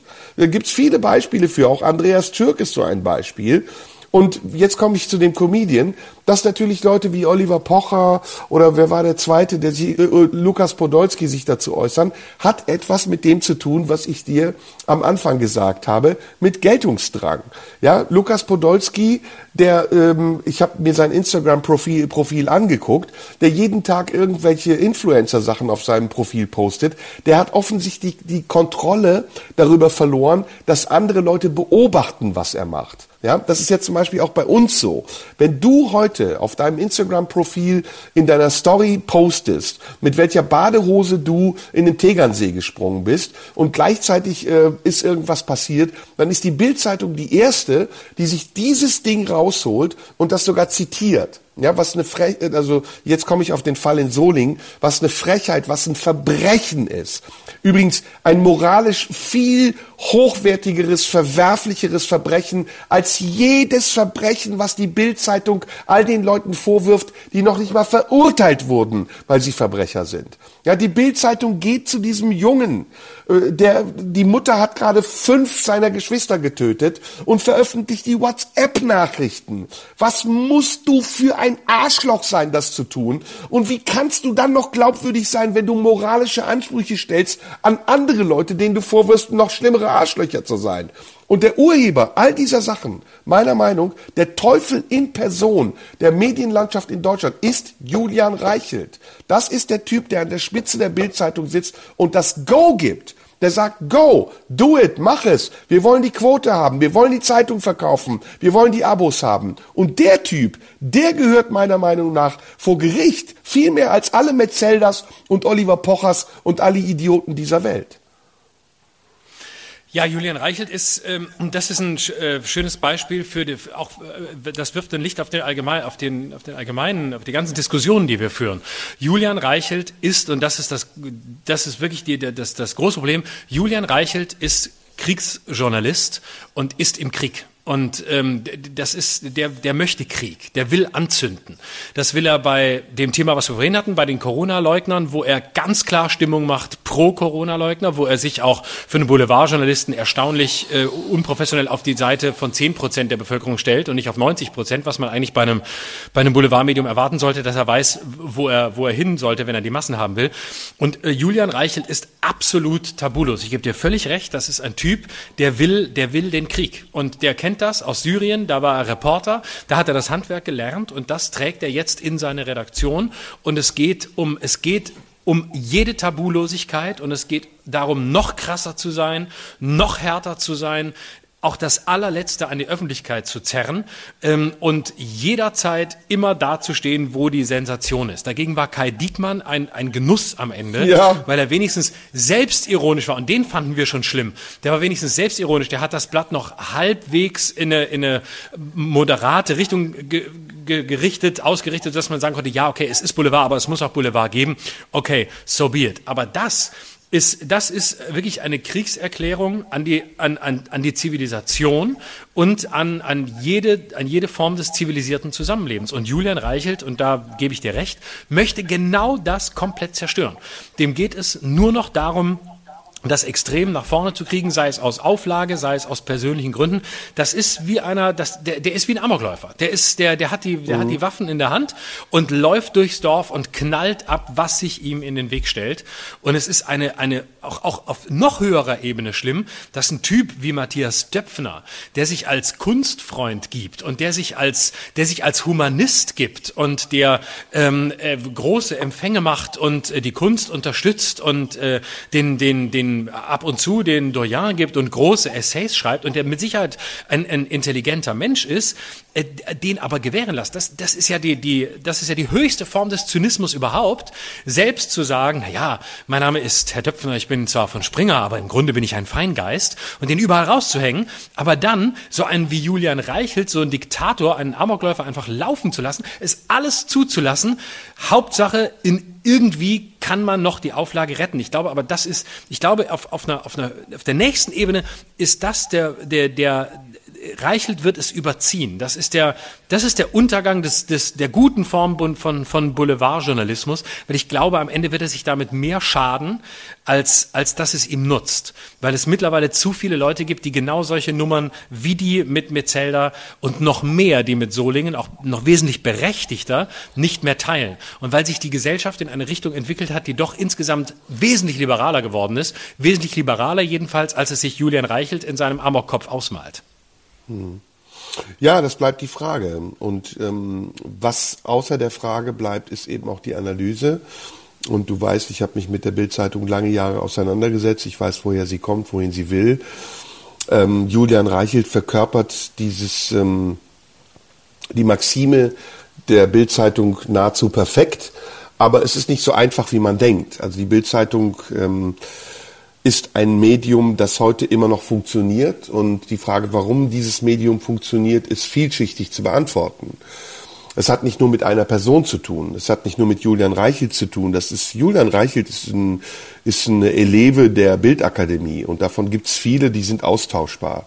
Das ähm, ist auch die Chefredakteurin oder die Intendantin von NTV. Also da, ne, das wechselt sich ab, die Leute gehen, die kommen und auch Blome zum Beispiel, jemand, der ja die Seiten, die Fronten äh, sogar noch dramatischer gewechselt hat, ist jemand, der auch in dieses Raster passt.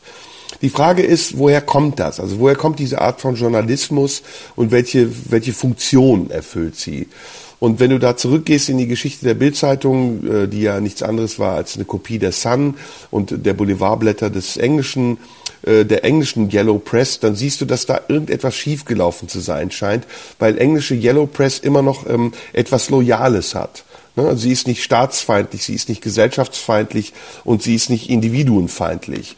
Das, was die Bild macht, ist ja ein Vernichtungsfeldzug gegen alles, was sie greifen kann, um Quote zu generieren. Und da ist sie sehr maßlos und da ist sie sehr gewissenlos. Und das ist unter den unterschiedlichen Chefredakteuren der Bildzeitung immer ähm, äh, unterschiedlich extrem gewesen und hat auch immer dazu geführt, dass in der Gesellschaft bestimmte Schichten die Bildzeitung auch als Kern ähm, Kern Figur ihrer Kritik äh, markiert haben. Das war in den 70ern so, jetzt komme ich wieder auf die Raff, ähm, als Günter Wallraff, als Hans Esser sich dann eingeschlichen hat in die Bildredaktion.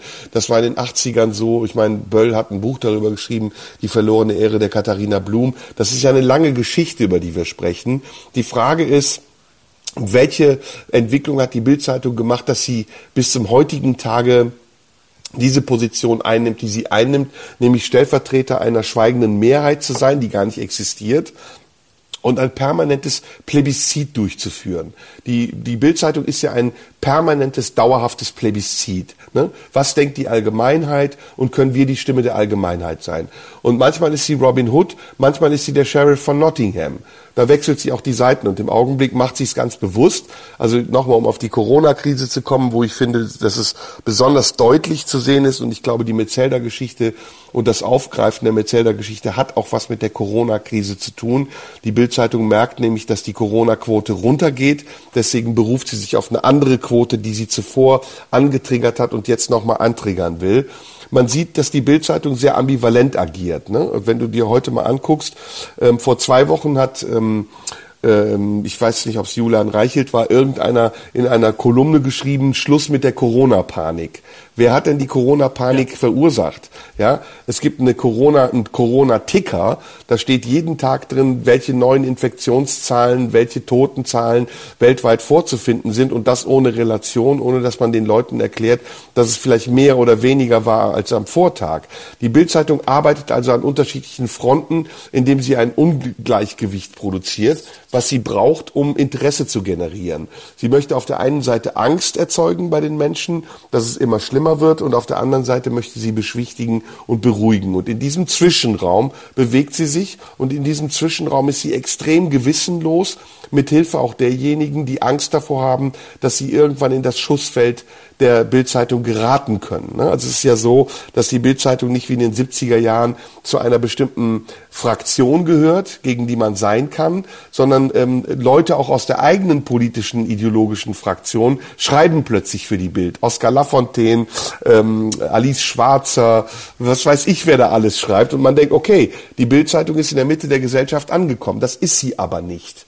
Die Bildzeitung ist immer noch ein Fremdkörper in dieser Gesellschaft und sie denkt selbst, dass sie die Gesellschaft verkörpern würde. Und das ist ein großes Missverständnis. Woher das kommt, ähm, was das bedeutet, also wenn wir jetzt zu Axel Springer zurückgehen, zu den drei Grundsätzen, die die Bildzeitung hat, grundsätzlich immer äh, zur Freundschaft, zur transatlantischen Freundschaft zwischen Deutschland und Amerika zu stehen, ähm, äh, die DDR nicht anzuerkennen als ähm, eigenen Staat und nie wieder Faschismus auf deutschem Boden, also eine pro-jüdische äh, Zeitung zu sein, dann hat die Bildzeitung schon längst ihre Grundfesten, ihre eigenen Grundfesten verraten und ist nur noch darauf aus, Quote zu machen, Abonnenten zu verticken und Leser äh, zu sich zu ziehen, ohne dass sie dabei irgendein Gewissen hat. Und jetzt nochmal auf Solingen. Ähm, ich habe diesen Fall nur am Rande mitbekommen, weil ich die Bildzeitung nicht mehr ertrage. Aber das, was mir wirklich ins Auge gefallen ist und was mir unangenehm aufgestoßen ist, ist, welche Qualität dieser niederträchtige Journalismus mittlerweile hat. Also da, bringt eine Mutter, eine offensichtlich verwirrte Frau, ihre Kinder um, ja. Und da gehst du zu dem einzigen äh, überlebenden Kind oder was auch immer und veröffentlichst die verzweifelten WhatsApp-Dialoge dieses Kindes sichtbar für alle Menschen beziehungsweise sogar versteckt hinter einer Paywall. Meine, kann es niederträchtiger sein? Muss da nicht der Presserat und sonstige Instanzen äh, irgendjemand sagen, okay, bis hierhin und nicht weiter? Lieber Herr Reichelt, Sie haben Ihren Auftrag verfehlt. Treten Sie zurück. Das ist etwas, was man nicht macht. Das ist moralisch, ethisch nicht mehr zu, zu gebrauchen, nicht mehr zu vertreten, nicht mehr zu ertragen vor allen Dingen. Gehen Sie sonst wohin, berichten Sie über Kriege, über Ihre eigene Oma, über Ihr eigenes Schicksal oder ertragen Sie, dass wir darüber berichten, wenn Sie schon in unser Leben solchen Eingriff ausführen. Aber ich weiß nicht, welche Grauzone es ermöglicht, dass die Bildzeitung da schalten und walten kann, wie sie will. Es ist so, die Leute kaufen es offensichtlich, weil es auch eine Griffgewohnheit geworden ist, am Kiosk zur Griffzeitung, zur Bildzeitung zu greifen. Aber meiner Meinung nach ist das schon längst und weit drüber. Und Florian, ich meine, wir beide äh, haben da privat drüber gesprochen. Wir wollen es jetzt öffentlich nicht auf die Spitze treiben. Ich kenne es ja aus meiner eigenen Erfahrung. Ich weiß ja, wie die Bildzeitung ist. Also wenn, wenn du im Visier dieser Killer bist, dann tun die alles. Dann bezahlen die deine Nachbarn, dann bezahlen die deine Eltern, dann kriegen die alle Informationen, die die haben wollen. Und die haben ein, ein, ein Arsenal an Möglichkeiten, dich zu vernichten. Und die kokettieren nicht nur damit, dass sie dich vernichten können, sondern die drohen offensichtlich damit. Was zum Beispiel die Leute, die das hier jetzt gerade sehen, nicht wissen. Wenn die Bildzeitung dich am nächsten Tag auf die Titelseile setzt, weißt du, was dann passiert? Und dann kriegst du um 20 Uhr oder um 21 Uhr ein Fax, ja, in dem drin steht, morgen stehen Sie auf der Titelseite, wenn Sie sich dazu äußern wollen, rufen Sie diese Handynummer an und diese Handynummer ist totgeschaltet und morgen stehst du auf der Titelseite. Das ist, das ist die Methode der Bildzeitung und das ist kriminell. Ja, absolut. Also die, ähm, die, die, die Machenschaften sind, äh, sind genauso, wie du sie beschreibst, aber ich würde schon sagen, dass diese ganze ähm, also der Zusammenhang zwischen, zwischen der, der, äh, der Haltung der Bildzeitung bei den, in, im Zusammenhang mit den Corona-Leugnern und dieser Solingen und der Metzelder-Geschichte, dass es da einen Zusammenhang gibt, den du angesprochen hast, den sehe ich auch. Aber ich würde die tatsächlich die Bildzeitung da nicht so, ich glaube, es ist da mehr Verzweiflung im Spiel, als wir das bisher beschrieben haben. Du hast die Bildzeitung äh, jetzt als sehr mächtig beschrieben, das auch zu großen Teilen natürlich zu Recht, weil sie genauso arbeiten, wie du es beschreibst und weil sie genauso erpresser reißerisch drauf sind und weil sie ähm, im, im Zweifel eben du, äh, denjenigen, die sie angreifen wollen, auch keine Chance geben, sondern bewusst damit spielen. Ähm, ich habe das damals hautnah mitbekommen, als äh, vor, vor zehn Jahren es Ottfried Fischer getroffen hat, der ähm, schon Parkinson hatte und äh, dann zu Prostituierten gegangen ist und dort offensichtlich, ich glaube, es war seine, seine Kreditkarte vergessen hatte und die Bild das mitbekommen hat und daraus die Nummer gemacht hat, Ottfried Fischer geht zu Prostituierten. Die haben tagelang, wirklich, oder ich glaube sogar wochenlang, das Spiel gespielt, dass sie an einem dem Tag seine Frau angerufen, seine damalige Frau angerufen haben, gesagt haben, was sagen Sie dazu, dass Ihr Mann äh, Geliebte hat und zu einer Prostituierten geht? Bitte äußern Sie sich. Die Frau hat das Spiel mitgespielt. Dann haben sie Ottfried Fischer genau in der von dir beschriebenen Art und Weise abends angerufen, haben gesagt, morgen sind Sie auf der Titelseite der Bildzeitung, wir haben mit Ihrer Frau gesprochen. Bitte antworten Sie auf diese drei Fragen innerhalb kürzester Zeit. Ähm, und dann kannst du natürlich gar nicht antworten, weil du überhaupt nicht in der Lage bist, in so kurzer Zeit auf sowas zu reagieren. Also sagen sie, wenn sie heute nicht antworten, kein Problem. Wir können übermorgen gerne mit in die Titelseite füllen. Morgen hätten wir auch mehr Zeit für ein Gespräch. Und dann hast du schon das Spiel. Das heißt, am nächsten Tag äußert sich die Ehefrau.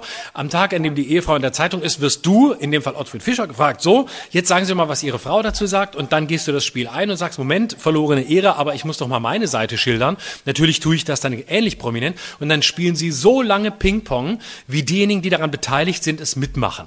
Das war bei Charlotte Roach so. Das war bei Sibel Kekili so, als rauskam, dass sie in Pornos mitgespielt hat, bevor sie bei Gegen die Wand die Hauptrolle gespielt hat. Die haben sie auch auch fertig gemacht. Die haben sie komplett erniedrigt vor ihrer türkischen Familie.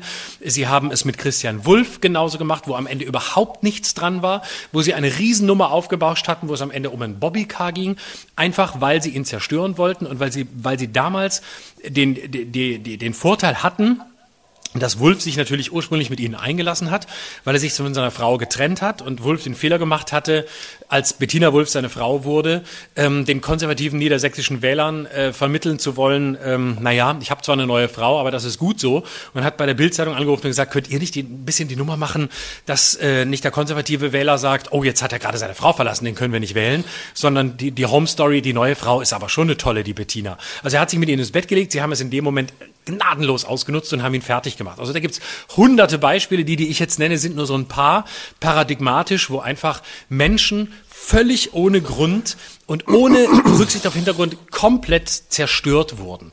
Ich glaube aber, dass die aktuelle Situation, und jetzt komme ich zurück zu dem Zusammenhang zwischen Corona-Leugnern, der Bildzeitungshaltung dazu, Metzelder und, und Solingen. Die besondere Situation im Moment ist, und ich glaube, sie sind in, also ich bin sicher, sie sind in einer großen Defensive im Moment. Und die besteht darin, dass äh, der, wie ich neulich aus vertrauter Quelle gehört habe, ähm, der äh, die ganze Nummer, die sie rund um Christian Drosten gedreht haben, ähm, die sie gemacht haben, als der der Redakteur Philipp Piatow, dazu muss man auch mal kurz für alle erklären, es gibt in der Bildzeitung nicht nur Julian Reichelt, sondern es gibt im Grunde eine Boyband um ihn rum. Der hat sich junge Typen um sich rum organisiert, die letztlich so sind wie er oder von denen er hofft, dass sie so sind wie er und dass sie die Kampfhunde der Zukunft werden. Äh, dazu gehören so ein paar Namen, die man Julian Röpke und, und Philipp Piatow und einige mehr. Das sind so fünf, sechs Boys. Das ist das Zentrum der Macht und die lässt er für sich quasi, das sind seine Wadenbeißer, die die Drecksarbeit machen, die er anordnet. Und ganz vorne dabei ist Philipp Piatow.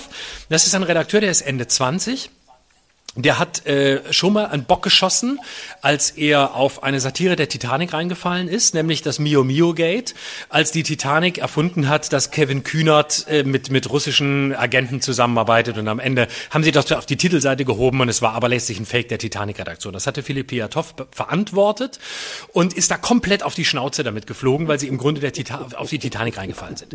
Piatow war es auch, der in die in in diesem Frühjahr ähm, Christian Drosten die Mail schrieb ähm, im, im Hinblick auf seine, äh, es war seine, seine Viruslast bei Kindern Studie und diese, diese Mail schrieb mit drei Fragen, dort wieder die gleiche Nummer, bitte antworten Sie innerhalb von 30 Minuten auf unsere drei Fragen zu Ihrer Studie, die komplett falsch ist, wo natürlich ein Wissenschaftler niemals darauf antworten kann in so kurzer Zeit. Das heißt, Sie wollten seine Meinung gar nicht hören. Das war die Situation, als Christian Drosten geantwortet hat, ähm, ich habe Besseres zu tun und das mhm. auch veröffentlicht hat, dann auch mit der Handynummer von Philipp Piatow und so weiter. Und ähm, da wurden sie von Drosten vorgeführt und das ist, das hat nicht funktioniert. Aber es war die gleiche Art und Weise des Vorgehens, die, der gleiche Versuch, einen renommierten Wissenschaftler, den man sicher auch kritisieren kann, der aber insgesamt unzweifelhaft mhm. ist in seiner Profession, zu zerstören. Nicht zu kritisieren, sondern zu zerstören. Und mhm. diese Aktion mit Drosten, das hat ihnen nicht nur massiven Gegenwind eingebracht, sondern das hat ihnen auch einen Auflagenschwund eingebracht, weil ein Großteil auch der Bildleser diese Kampagne nicht fair fand und auch auch die Leser der Bild-Zeitung gesagt haben, irgendwas kann nicht stimmen, weil Christian Drosten einfach zu Recht auch, auch bei den Bildlesern einen tierischen Respekt hat. Und das, deswegen glaube ich, und das ist das Einzige, wo ich äh, ein bisschen zweifeln würde an, an dem, was du sagst, ich glaube, die sind in einer unfassbaren Defensive. Die sind in einer Defensive, weil sie spüren, dass sie die Diskurshoheit nicht mehr haben, die sie haben. Seit Jahren lassen sich kaum noch Prominente auf das Spiel mit ihnen ein. Pocher ist einer der Letzten, der glaubt, dass er mit Hilfe der Bildzeitung seine RTL-Sendung länger behält, als er sie verdient hat zu behalten. Und es ist ein mhm. Irrtum. Es war immer ein Irrtum, sich mit der Bild ins Bett zu legen. Es war immer ein Irrtum, mit der Bild zu kuscheln. Und es gibt kaum noch Prominente, die das machen. Das fängt in der Politik an, das geht übers Showgeschäft. Wo, wo sind die Home Stories? Wo sind die Prominenten, die ihnen das noch liefern? Wo sind die Prominenten, die sie, die die Dummheit besitzen, sich auszuliefern und zu glauben, äh, sie hätten was davon, wenn sie eine Home Story machen? Das ist vorbei. Das ist 90er Jahre. Das ist rum. Es gibt die nicht mehr. Das war mit Raab schon rum. Das war mit Schmidt rum. Das macht die auch nicht. Das hat Gottschalk war der letzte. Unter den heutigen no one. Nenn mir einen, der das macht. Die Kanzlerin macht's nicht. Nichts. Zu viele haben bewiesen, es geht ohne Bildzeitung. Die sind unter einem ungeheuren Rechtfertigungsdruck. Und ich glaube, dass diese, und das ist das Ende der Rede, das ist, dass dieser, diese Massivität, die sie jetzt bei Metzelder und bei Solingen an den Tag legen, auch da, daher rührt, dass sie glauben, dass sie hier klare bei Metzelder klare Feindbilder haben. Kinderpornografie, Dreckschwein äh, hat mhm. das äh, hat das mhm. alles auf dem, auf dem Handy gehabt. Da glauben sie, damit kriegen sie die große Masse nochmal. Und sie glauben, dass sie mit Solingen über diese WhatsApp-Chats äh, einfach nur die perverse Neugierde von von äh, Irren, die sie offenbar sich als Leser vorstellen, befriedigen. Mhm. Das ist, ich glaube, da passiert viel auch aus der Not heraus. Und ich glaube nicht, dass Julian Reichelt so unumstritten intern ist, wie man es vielleicht glaubt. Super, ja, perfekt, was du sagst. Es ist genau das, was ich auch denke. Ich glaube, ähm, da, da gebe ich dir recht, da muss ich mich korrigieren. Die Bildzeitung äh, ist da viel verzweifelter unterwegs, als man denkt. Und die haben da ein ganz ähm, rein marktwirtschaftliches Kalkül. Da geht es gar nicht um Themen, da geht es gar nicht um Ausgewogenheit, da geht es gar nicht um äh, faire Berichterstattung, sondern da geht es um Quoten, um Klicks. So wie ich es übrigens auch erlebt habe damals. Äh, du weißt ja, ich war bei einer Blattkritik, ne? Warst ja, du schon mal bei einer Blattkritik in der Bildzeitung? Warst du auch? Zweimal, ja. Ja, ja zweimal. Ja, ja. Beeindruckendes Erlebnis, ne? Ja, das ist wirklich irre. Das ist unglaublich. Ich war zweimal da und ich bin einmal sogar damals noch wirklich so mitgelaufen, den ganzen Tag durch diese Konferenzen durch. Und es ist wirklich ein bisschen wie eine Redaktionskonferenz bei der Titanic, weil die sind einfach komplett, das ist auch sehr lustig in den Konferenzen, aber die sind halt komplett, die sind wirklich komplett eiskalt und zynisch. Und da mhm. sind wirklich, da, da ist eine Bild, da ist eine Bildkonferenz, das wirst du auch mitgekriegt haben, wo die die Bilder für den nächsten ja. Tag aussortieren, wo Leichen sind, wo, wo alles ist, wo sie wirklich nur, wo der Jurist mitläuft und sagt, das Bild können wir machen, das nicht, das geht gerade noch, das probieren wir, da lassen wir es drauf ankommen. Da ist ja. alles dabei. Es ist ja. ein, ein komplett perverses System, wo du denkst, es muss eigentlich, muss es eine Satirezeitung sein, aber leider ist es dann doch ein Boulevardmedium, das, das immer noch eine Millionenauflage hat. Ja, das ist etwas, was die äh, Zuhörer und Zuschauer wahrscheinlich nicht wissen. Es gibt in Deutschland schon eine Nomenklatur von Meinungsbildern, zu denen auch die Bild gehört die in einem vollkommen ja, rechts- und moralfreien Raum agieren. Das äh, hast du ja so wie ich auch erfahren und man denkt da schon, man ist in einem Science-Fiction-Film. Ne? So wie werden diese Titelzeilen gemacht, äh, welche Instanzen entscheiden darüber und welche Hindernisse gibt es eigentlich dabei, die ja moralisch, ethisch noch relevant werden. Also da geht es wirklich nur um Zahlen da wird ganz kaltblütig und äh, kalkuliert gerechnet. Und man denkt, Moment mal, da sind doch eigentlich Schicksale dahinter. Und wenn du jetzt mal, mein, du hast recht, es gibt tausende von Beispielen. Jan Ulrich, die Veröffentlichung seines äh, erbärmlichen Videos aus seiner Wohnung in, äh, auf Mallorca. Äh, Wulf, auch ein gutes Beispiel. Der Sturz von äh, Gutenberg. Äh, und das begann ja auch mit Tietjen, der Tietje, der damals vom Umfaller Kohl gesprochen hat. Also die Bildzeitung hat da, spielt da eine gewisse Rolle die sie auch, muss man anerkennen, konsequent erfüllt. Julian Reichelt ist äh, eigentlich der Prototyp des konsequenten Bild-Zeitungschefredakteurs. Und ähm, das ist auch irgendwie eine Renaissance, dass die Bildzeitung jetzt so streitbar ist, wie sie zuletzt in den 70ern war. Aber es macht es dadurch nicht besser. Also es ist, äh, wenn man sich das anguckt, eben wie weit die über die Grenze gehen, was sie alles in Kauf nehmen an Schaden für diejenigen, über die sie berichten, das ist schon pervers. Also das ist schon, das tut schon weh. Und das Schlimme ist, und jetzt kommen wir auf den Anfang zurück, ähm, wir leben ja in einem Zeitalter der Überschriftenleser. Und das ist eigentlich das geeignete Zeitalter für die Bildzeitung. Ähm, das Schlimme ist, dass die Leute eben trotz der geringeren Auflagenzahl das wahrnehmen. Also wenn auf der Bildzeitungstitelseite steht, Florian Schröder isst äh, kleine Kinder, dann sagen 80 Prozent der Leute, die das gelesen haben, auch noch in fünf Jahren, ach, der Schröder, das ist doch der, der kleine Kinder gegessen hat. Insofern, jetzt muss ich Pocher wieder in Schutz nehmen. Äh, der spielt ja mit diesem Element geradezu perfekt. Also der bedient das und der konterkariert das. Also je inflationärer das ist, was Oliver der Bildzeitung gibt an Material, desto unglaubwürdiger wird er, aber auch das, was über ihn geschrieben wird. Also eigentlich ist das die perfekte Haltung, muss man sagen. Ne? Nur man muss erstmal die Werf haben, das zu machen. Die habe ich nicht. Ich bewundere das auch nicht bei ihm. Ich bemitleide das auch nicht. Ich finde es extrem anstrengend und ich finde es auch im Falle einer Revidierung ähm, naja, heikel. Also was passiert eigentlich, wenn Metzelder wirklich freigesprochen wird und man hat sich so über ihn geäußert, dann äh, muss man ihm vielleicht doch eine private SMS schreiben und sagen, du, sorry, dass ich da so übers Ziel hinausgeschossen bin. Aber das ist nicht meine Baustelle. Also für mich gibt es sowieso zwei Baustellen. Bei uns, ähm, wir haben übrigens Rekordzahlen heute, 523 Zuschauer. Ähm, bei mir gibt's eh zwei Baustellen, das habe ich dir schon mal gesagt, privat und öffentlich. Und ähm, wir beide kennen uns privat sehr gut und wir kennen uns öffentlich sehr gut.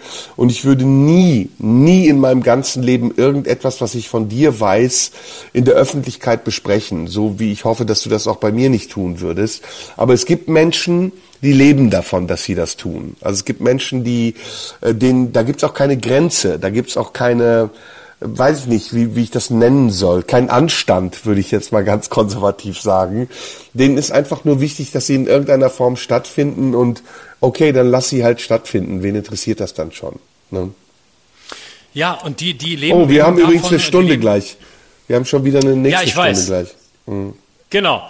Die leben, das sind halt die, die davon leben und die sich dafür entschieden haben, ähm, davon zu leben, dass sie ihr Privatleben in den, in den, in den Raum äh, des, des Öffentlichen stellen und die letztlich auch zu dieser Verschiebung beigetragen haben, dass äh, wir heute eben in einer Welt offensichtlich leben, in der nicht der öffentliche Raum ähm, privatisiert wurde, ähm, wie das noch Richard Sennett gesagt hat, sondern dass im Grunde der private Raum veröffentlicht wurde. Also dass mhm. das Private, und zwar nicht, dass das Öffentliche in den privaten Raum eingedrungen ist und ihn ausgeleuchtet hat, sondern der private Raum wurde ausgeleuchtet, um öffentlich zu werden. Jeder Vollidiot stellt seinen Porno auf YouTube, äh, YouPorn. Jeder Irre ja. kann alles veröffentlichen. Alles ist immer fucking authentisch. Und alles ist, alles ist äh, auf der öffentlichen Bühne genauso wie auf der privaten.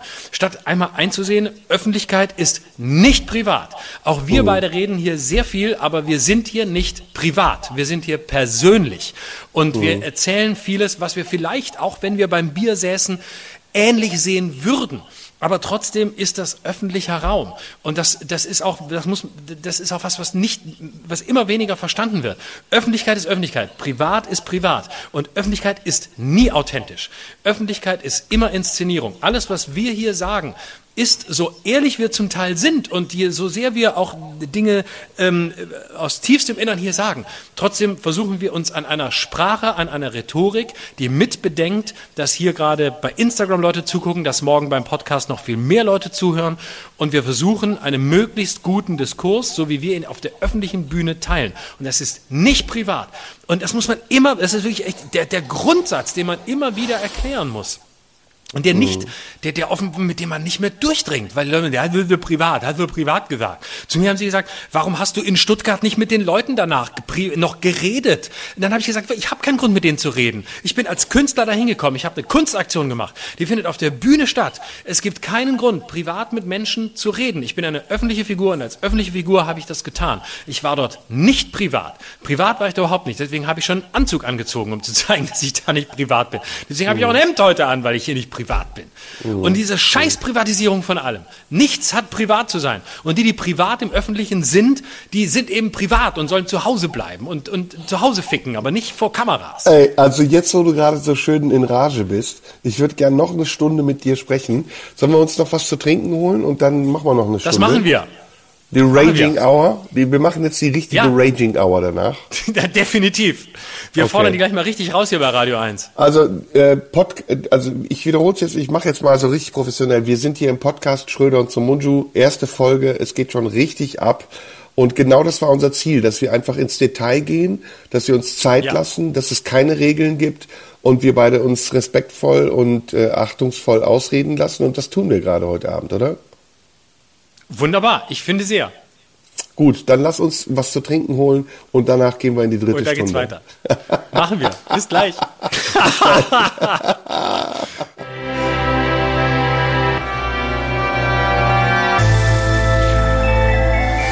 Schröder und Sumunju, der Radio 1 Podcast.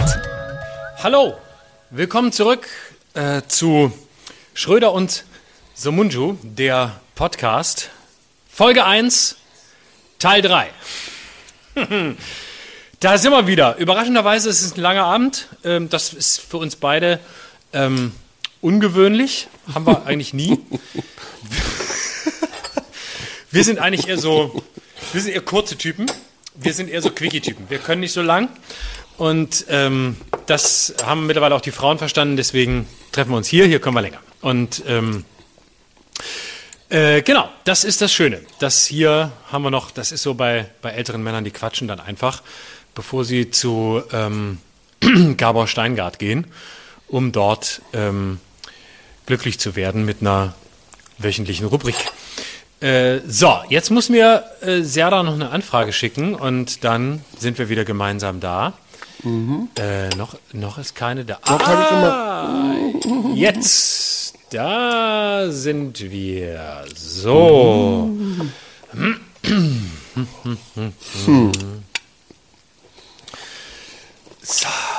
Bonsoir, bonsoir. Da bist du, wunderbar. Hm, hat, gibt's auch bei dir was zu essen? Mhm, bei dir auch? Ja, natürlich. Hier wie immer frische Nüsschen. Was hast du denn da? Ich habe noch einen Rest Risotto. Oh, Ich. Ich Risotto. ich hab nur hier. Oh, das ist geil. Selber gekocht? Ja, ja, ja, ja. Ich koche immer selber. Und beim, beim Kochen ziehst du deine Brille aus und nur beim Essen, oder? Oh, habe ich vergessen. Dass du das Essen überhaupt noch findest ohne Brille. Alter Mann. Erzähl, du hast noch ein paar Themen vorbereitet. Bin sehr gespannt. Ja, genau. Hm, Ich würde gerne noch ähm, mit dir darüber reden. In den vergangenen Wochen ist ja äh, ein großes Thema gewesen, auf das ähm, auch ich immer wieder angesprochen wurde. Haben wir in Deutschland eine Cancel Culture? Darüber wurde, ja, wurde ja viel diskutiert. Ja. Wir müssen jetzt nicht über einzelne Personen Wir müssen nicht über Beteiligte sprechen, aber wir können natürlich. Ähm, aber es ist eine, eine Diskussion, die ja mit, mittlerweile absurde Blüten treibt und wir kommen ja nicht ganz drum rum. Also, es ist ja schon so eine Frage. Und ich gebe, ich, ich, gestehe meine Ambivalenz bei dem Thema ein. Und ähm, ich es, es schließt ein bisschen an an das, was ich gerade gesagt habe, nämlich an den an den Authentizitätsterrorismus, an diesen Glauben, alles, was ein Mensch in der Öffentlichkeit sagt, muss seine private Meinung sein. Ähm, und selbst wenn er sich verkleidet, wird es ihm noch als private Meinung ausgelegt. Ähm, also dieses, dieser, diese Grundhaltung hat dafür gesorgt, dass äh, alles, was Menschen in einem öffentlichen Raum sagen, genau als das interpretiert wird, ähm, was offen äh, als als- also als das interpretiert wird, was sie privat denken. So und das halte ich ja für einen ganz großen Irrtum. Das heißt, ich bin auf der einen Seite ähm, der Auffassung, dass ähm, die Kritik an bekannten Figuren, die auch oft in der Öffentlichkeit standen in den vergangenen Wochen, ähm, äh, definitiv äh, fehlgeleitet ist. Auf der ich sehe schon. Ich, du willst da nicht drüber reden. Du willst da nicht Oh drüber nein. reden. Oh nein. Das fordert, mich, das fordert mich zu einer Ehrlichkeit heraus, die verletzend ist. Okay, ja, das ist doch gut. Dafür sind wir doch auch da. Wir sind doch nicht nur da, um zu, um zu kuscheln. So, auf der anderen Seite finde ich das Nee, ganze nicht dir Gelaber der gegenüber, nicht, nicht, nicht dir gegenüber. Nein, aber auch nicht mit anderen. auch nicht mit potenziellen Zuhörern.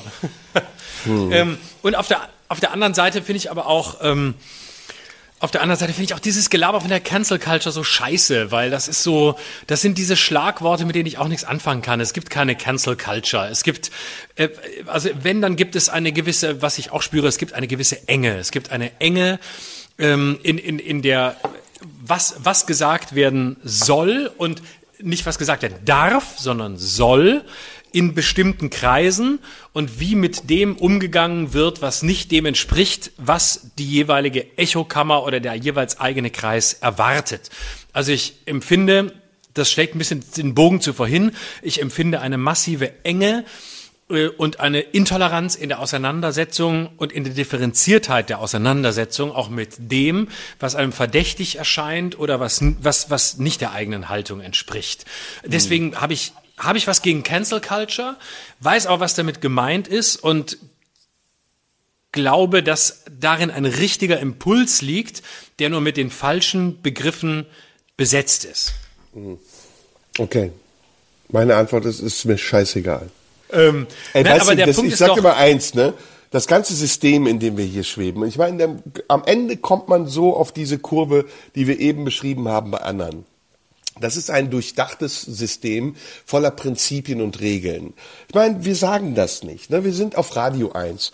Weißt du, wie viele Schwachmaten sich da Senderchefs nennen oder Redakteure oder übergeordnete Instanzen, die darüber bestimmen, ob wir gesendet werden oder nicht.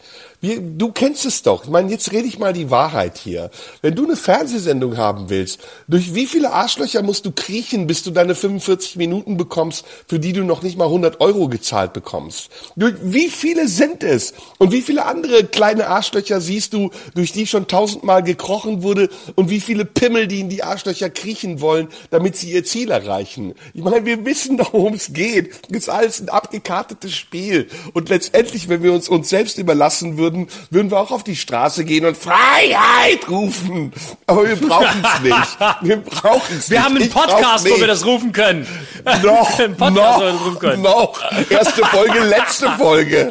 Ich meine, das ist auch ein Fehler. Das ist ein Fehler von Radio 1, sich auf uns einzulassen, weil wir beide, Das du war aber von und Anfang an klar. Du bist ein, du bist ein Anarchist im Nadelstreifen und ich bin ein Anarchist, den man sofort an der, an der Fresse ansieht. Ich fühle mich, aber du verstehst nicht, ich fühle mich von dir einfach verletzt. Das ist mein Problem. Von deiner, das, was du als Radikalität verkaufst, das verletzt uns Aber du merkst, dass sensible das, was Menschen. du ironisch sagst, viel schlimmer ist als das, was ich eben pseudo-ernst gesagt habe. Ne?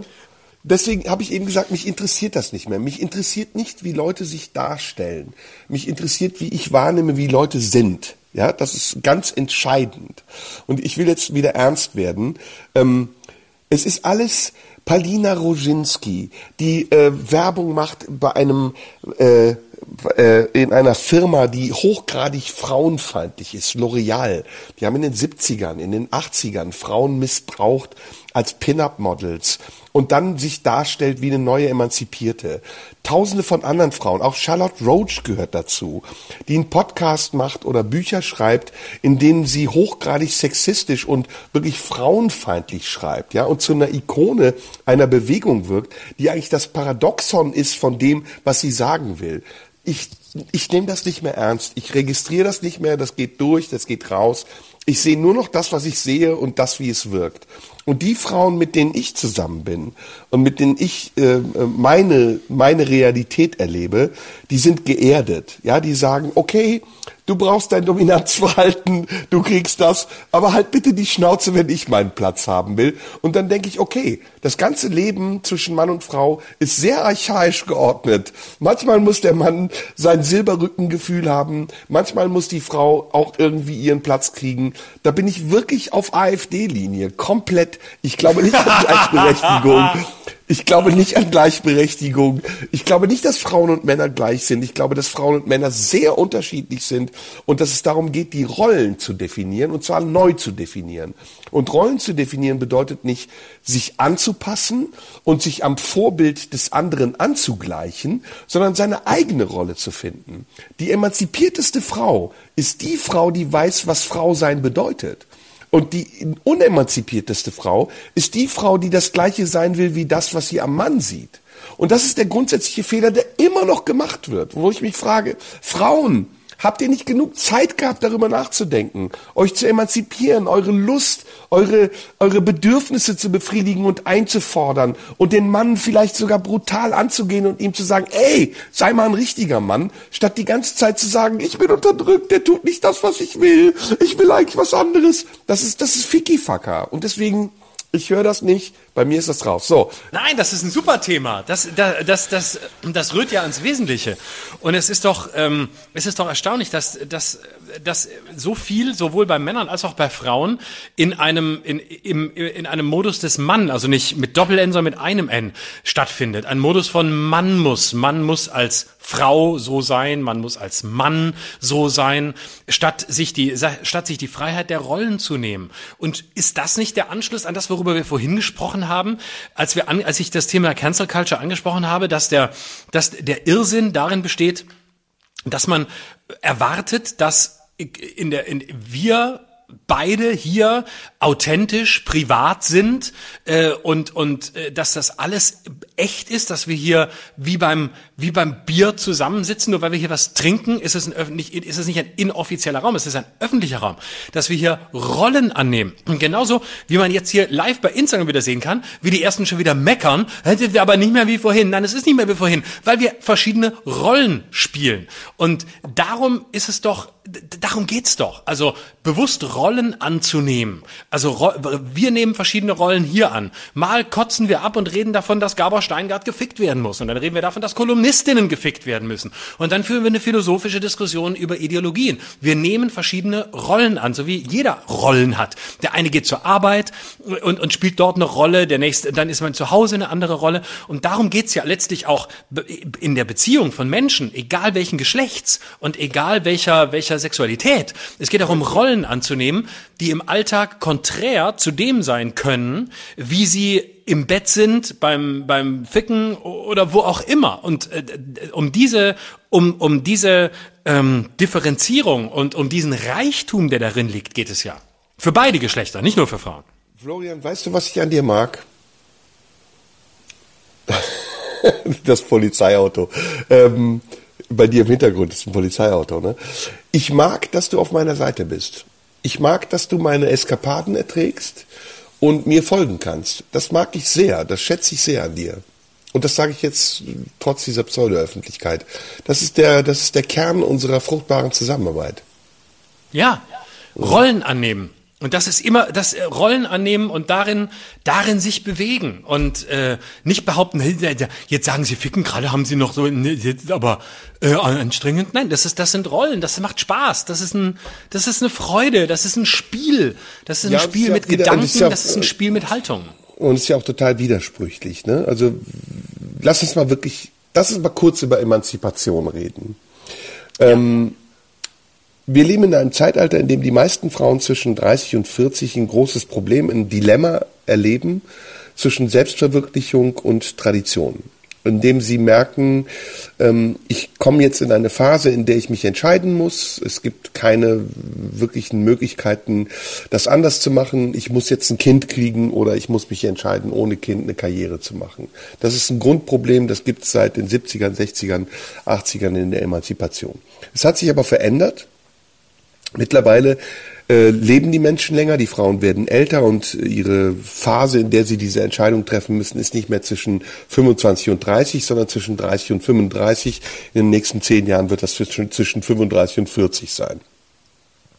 Und das, was daraus geschieht und was daraus passiert, ist eine sehr verzweifelte Situation. Auf der einen Seite ist es ein Kampf um Anerkennung und zu sagen, ich will meinen Raum behaupten, ich will das tun, was ich will, ich will so sein, wie ich möchte und ich möchte ebenbürtig sein. Und auf der anderen Seite ist es aber auch eine Überlassung an die Tradition. Ich möchte aber auch, dass du das tust, was ich will, weil ich bin abhängig von dir und ich möchte, dass du das erfüllst, was ich möchte.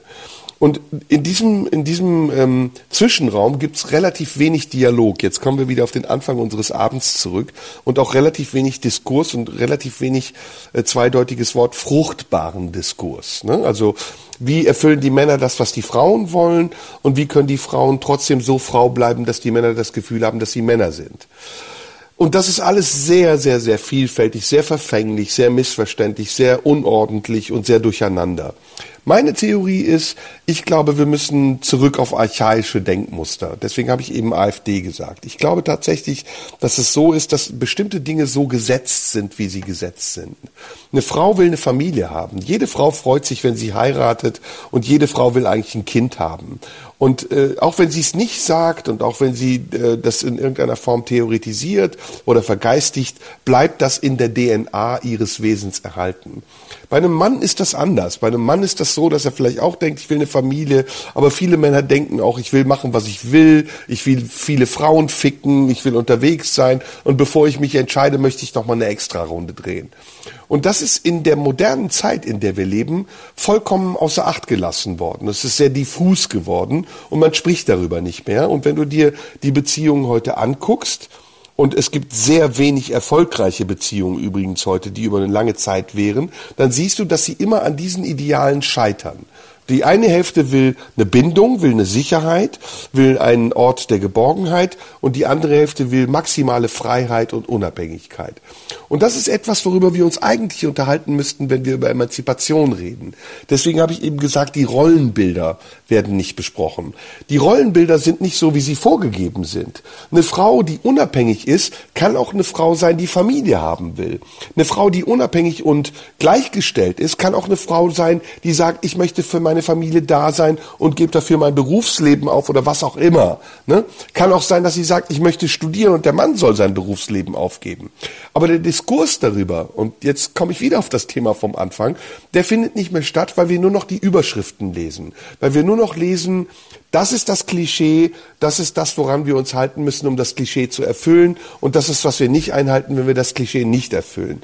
Und das Schlimme ist, dass die Frauen das selbst bedienen. Also es gibt so viele Kabarettistinnen, Schriftstellerinnen, ähm, Kolumnistinnen auf Twitter und Spiegel Online und etc., die ich namentlich nicht nennen will, die so tun, als würden sie einen Feminismus propagieren, den sie selbst gar nicht einhalten, dass ich das Ganze an Verlogenheit nicht zu überbieten finde.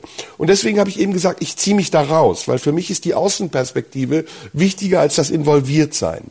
Und wenn ich, wenn ich einen Vorschlag hätte für unser Zusammenleben, der konstruktiv ist, würde ich sagen, liebt euch doch einfach. Also seid doch einfach zusammen und guckt, was für ein Konsens und welche Konsistenz aus dem Konsens entsteht, den ihr zusammen habt in der, in diesem, in diesem Zusammensein. Aber das ist heute schwer möglich und das ist den Kolumnistinnen mehr überlassen als den Philosophen, die wir beide sind. Punkt. Ich würde trotzdem widersprechen. Und zwar an einem, Nein, äh, an dem, trotzdem an einem, widersprechen. An einem, ja, auch wenn du, wenn du sehr schön, äh, auch wenn du sehr schön zusammen äh, uns als Philosophen bezeichnet, wo ich ne, bezeichnest, wo ich natürlich nie widersprechen würde. Aber ich würde widersprechen in dem einen Punkt. Ich glaube, ich würde widersprechen an der Stelle, dass jede Frau per se Kinder will ähm, oder dass jede Frau eine eine eine Familie will. Das das nach meiner Wahrnehmung geht das geht das an der Realität vorbei. Ich würde den Satz, ich würde ne, ne, ich würde den Satz verändern, nein, ich würde den Satz verändern. Ich würde sagen, es ist ähm, für äh, jede Frau und jeden Mann ähm, irgendwann im Leben die entscheidende Frage, ähm, möchte ich ein Leben mit Kindern oder möchte ich das nicht? Und zwar für Männer wie für Frauen, vielleicht für alle, egal. Wir sagen es mal für Männer wie für Frauen. Ähm, ohne damit noch andere diverse auszuschließen. Meine ich ganz ernst. So, ähm, ich glaube, diese Frage stellt sich für Männer wie Frauen wie für Frauen genauso.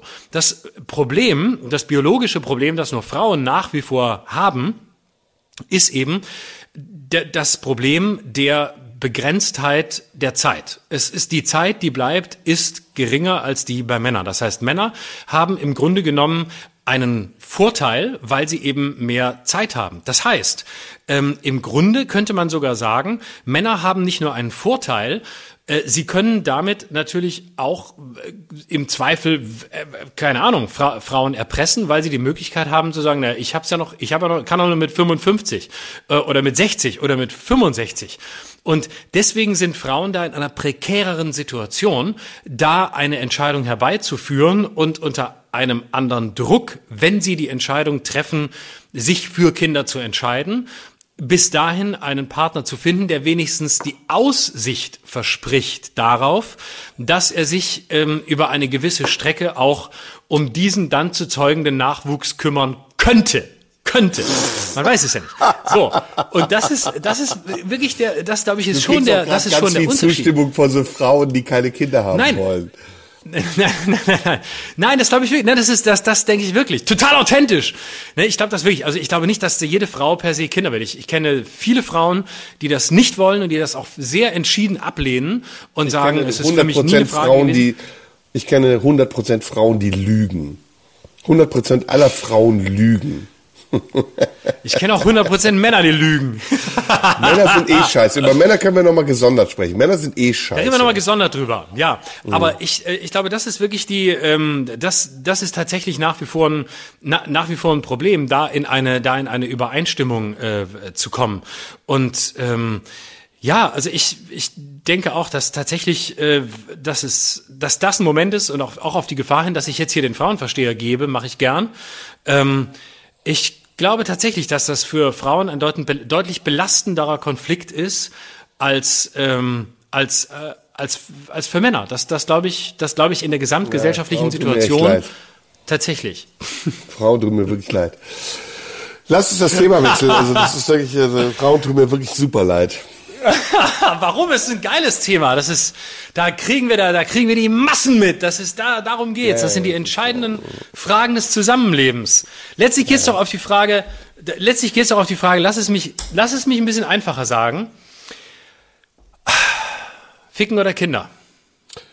Ja, nee, nee, ja, vergiss es. Ist, vergiss es. Ich habe keinen Bock darüber zu reden. Das wird zu doof. Weil ich, Ich merke das, deshalb, deshalb reizt Ja, es ich, mich ja so. ist, was soll ich sagen? Das ist so, meine Erfahrungen sind anders als das, was wir hier reden. Es ist immer so, du kannst in der Öffentlichkeit, du kannst in der Öffentlichkeit nicht darüber reden. Es ist immer Doch, erst, doch, im, doch, müssen- erst im Bett entscheidet sich das, was real ist. Und ja, und, trotz, und trotzdem, müssen, trotzdem müssen wir genau deshalb drüber reden. Auch weil es wichtig ist, schon allein deshalb, weil es sehr, sehr viele Leute gab, die hier schon, die, die schon wieder geschrieben haben, als du kurz äh, äh, über, über Frauen äh, geredet hast, Mansplaining at its best. Und das ist, mir natürlich auch scheiße. Ist mir so weil in dem Moment, in dem du, in dem du, das, das zahlt auf ein ganz furchtbares Konto ein, weil damit Ja. sagst du im Grunde, jeder, der nicht betroffen ist, darf nicht drüber reden. Wenn du keine Frau bist, darfst du nicht über Frauen reden. Wenn du kein Mann bist, darfst du nicht über Männer reden. Wenn du kein Maler bist, darfst du nicht drüber reden, ob, ob der Maler deine, deine Wand schön gemalt hat. Doch, Kennst ich du den bin kein Moment, in Maler dem und ich darf Gehirn- trotzdem sagen, ob es scheiße ist oder nicht. Kennst du den Moment, in dem dein Gehirn einfach abschaltet und sagt, ist mir scheißegal? Das ist, mir- ist mir egal, es ist mir egal. Ich sag's vielleicht auch morgen wieder andersrum. Mansplaining habe ich, Ich noch nie gehört, auch. das Wort. Interpre ist mir, interpretiert das oder macht das nächstes Thema auf Wiedersehen, ist mir wirklich egal. Ich, weil ich habe dazu zu viel zu sagen. Das ist so, ich, wenn ich anfangen würde, was dazu zu sagen, würde es Stunden dauern. Wie heißt dieser Juror dabei Let's Dance? Wie heißt dieser Joachim Juror? Lambi. Nein. Juano, Jambi, Jumbi, Jorge. Der ist bei- der so, ist- das Jorge. ist doch der frauenfeindlichste Mensch der Welt. Das ist, da wird doch jede Frau sagen, Alter, lass das. Du machst mich nach und du machst mich schlecht nach. Hör das bitte auf. Und das ist aber eine Ikone, da wird so, ja, der ist halt schwul, das darf das so, ich darf das nicht, ich darf, ich darf mindestens genauso viel wie der. Und deswegen ist, komm, ist mir alles scheißegal. Ich bin auch nicht besoffen übrigens, falls du das denkst, ne? Nee, nee, nee. Das ist, ich weiß, so, so, so, das ist, eher- so wirst du erst, wenn du nüchtern bist. Hat sie noch ein paar Themen vorbereitet? Äh, was hatte ich denn noch? Äh, Nee, ich hatte fast, ich hatte, ich habe fast alles jetzt, äh, was ich so auf der, auf dem Zettel hatte. Ja. Ich frage mich halt gerade, welcher Impuls bei Leuten dazu führt, dass die hier sowas schreiben. Das ist doch sowas Minderes, oder? Also da muss doch irgendein primitiver Impuls. Würdest du in so einem Gespräch, wenn du das gucken würdest, wenn überhaupt, wenn du das gucken würdest, vier Stunden, würdest du dann sowas schreiben? Äh, Das müssen wir jetzt für die Radiohörer oder für die Podcast-Hörer kurz erklären, dass das Ganze zeitgleich live bei Instagram läuft und die Leute hier ähm, kommentieren können, damit wir einen Grund haben, uns drüber aufzuregen. Also das ist wichtig. Also wenn ihr jetzt den Podcast hört auf irgendeinem Portal und auch kommentiert, wir meinen euch nicht, auch wenn ihr das gleiche schreibt wie die, die jetzt schreiben, weil das, was ihr dann schreibt, das sehen wir ja jetzt noch nicht, weil wir sind ja jetzt da und nicht dann, wenn ihr es hört. Das ist gut, wichtig. dass also ist da jetzt bist. Eine Medien, me- eine Medium-Zeitraumverschiebung im Medium. Das eine ist Bild, das andere ist nur hören. Ihr hört nur, auch So. wenn ihr glaubt, uns zu sehen. Komm, lass uns die letzten paar Minuten, wir haben noch 15 Minuten, ähm, über Privates reden. Oder? Okay. Ja, haben wir das nicht gerade schon? Nee. Äh, du warst, darf ich sagen, wo du warst? Wo ich war? Ja, auf im Urlaub. Wo war ich denn?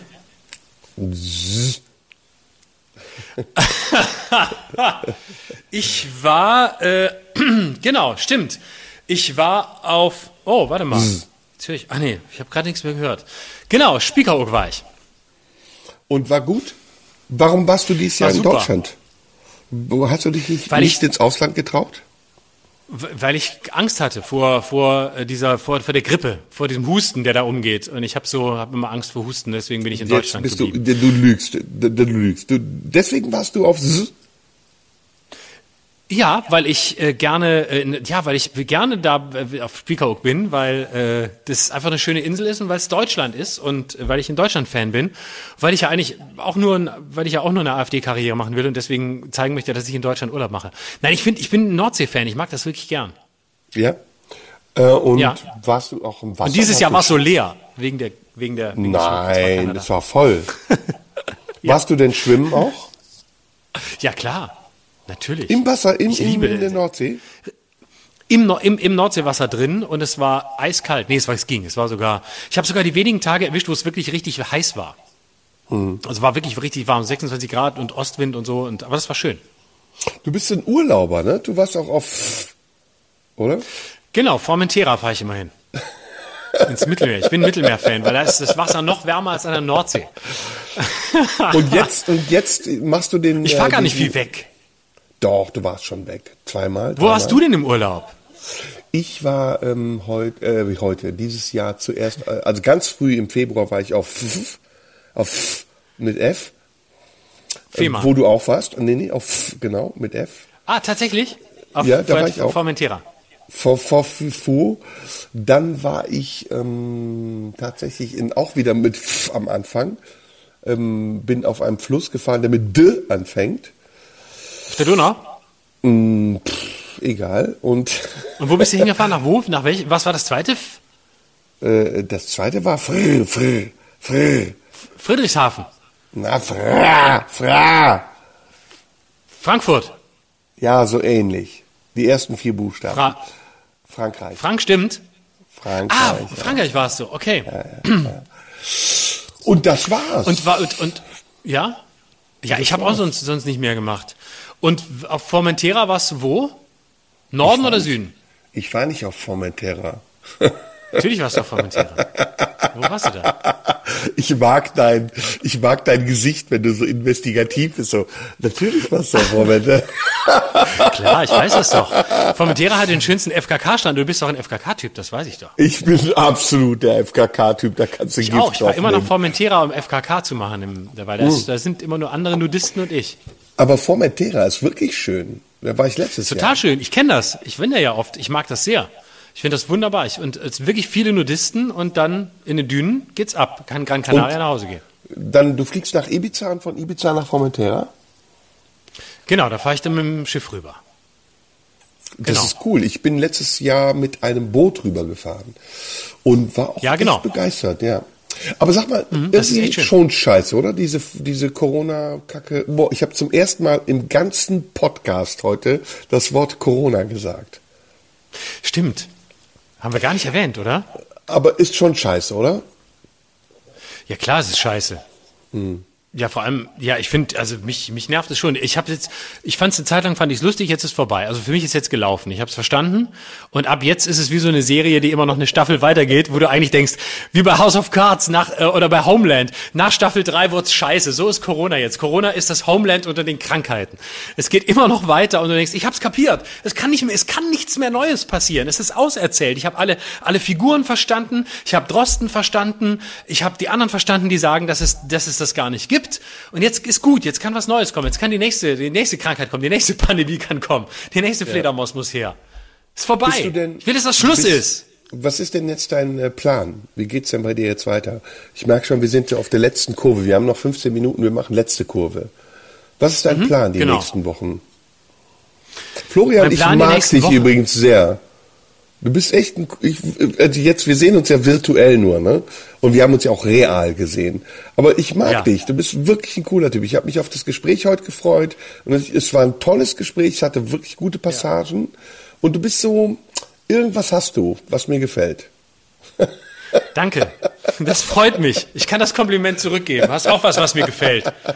Sonst hätte ich mich ja auch nicht auf den Quatsch hier eingelassen. Ach komm, jetzt hau ab. Ehrlich? Ja, klar. Oh, warte, hm. ich war, war, kurz. Ja klar ist es. Natürlich, warum, warum sollte ich das machen mit jemandem, auf den ich keinen Bock habe? Hm.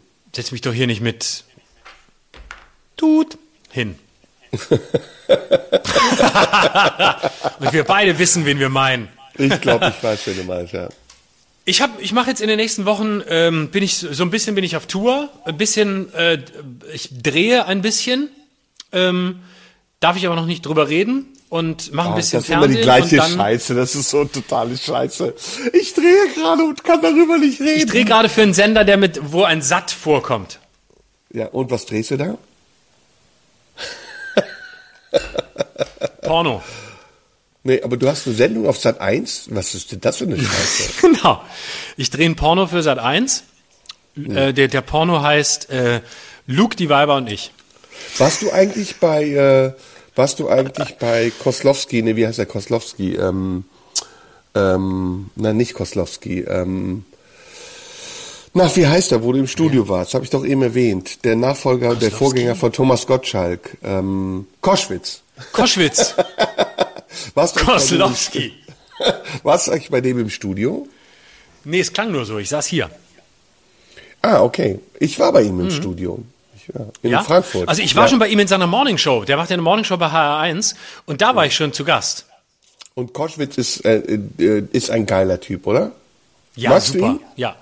Ja, ich mag ja. ihn. Ich mag ihn wirklich sehr. Ich finde ihn ja. sehr gut. Ich, der, der war ja auch, der ist leider als Late-Night-Moderator damals gescheitert, aber nicht, weil er schlecht war, sondern einfach, weil er danach Mitternacht ähm, Gottschalk vertreten musste mhm. in der RTL-Nachtshow. Aber das war ein guter Late-Night-Moderator. Das ist, der hat ein super Verständnis für, für, für Humor, für Show. Der ist ein super Moderator.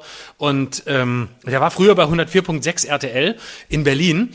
Und da war ich schon bei ihm zu Gast und er hatte immer, der hatte zum Teil ganze Nachmittagsstrecken von vier Stunden einfach aufgezeichnet. Und mhm. ich, dachte, wir zeichnen hier noch nebenher was auf und den zeichne ich für morgen auf. Der war überhaupt nicht mehr live im Studio.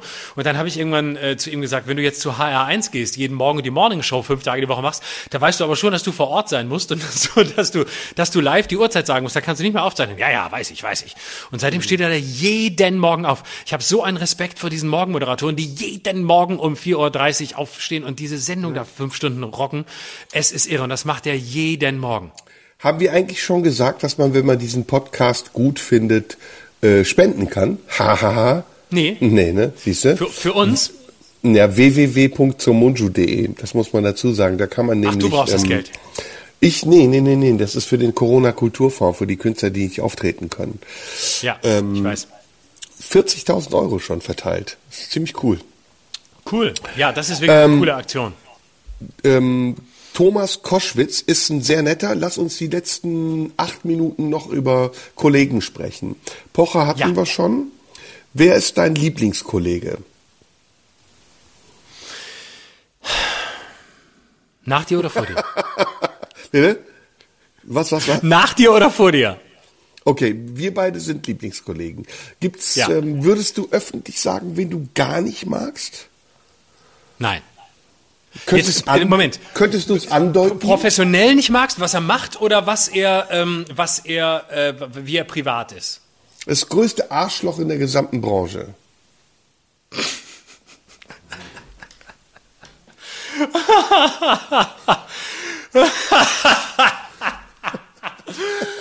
ähm, ich, äh, Moment, ich habe mehrere zur Auswahl.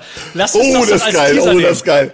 Lass uns das als Teaser nehmen. In zwei Das Wochen, wenn wir wieder da sind, Das sagt geil, jeder, das das, größte. Arsch, wer für das größte Arschloch in der deutschen Comedy-Branche hält. In zwei Wochen geil, outen wir uns, mega, machen uns nackig. Mega geil. Das ist ein geiler wir, Teaser. wir, jeder von uns nennt das größte Arschloch und Ja. äh, den, Ja. den, den größten Liebling außer uns beiden. Ja, Top 5. Also Top 5 Down and Under. Oder? Also warte, fün, Top 5 äh, Lieblingskollegen oder Top 5 äh, Top schlimme 5 Kollegen Lieblings oder beides? Top 5 beides. Beides runter und rauf. Also runter, Lieblings und drauf. Und was sind die Kriterien? Sind die Kriterien, wie wir sie finden, als Kunstfigur, also was sie in der Öffentlichkeit machen, sofern sie eine sind? Oder ist die, das Kriterium, wie sie privat sind, wie wir sie privat erlebt haben? Zum Beispiel, wen sie gebumst haben, wer uns daraufhin nicht mehr gebumst hat.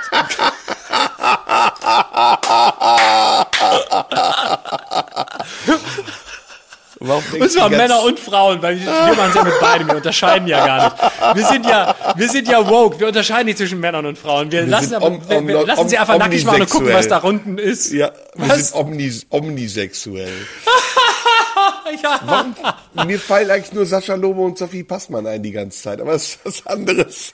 Die, die du scheiße findest oder die du gut findest? Nö, so, die schwirren mir so im Kopf die ganze Zeit.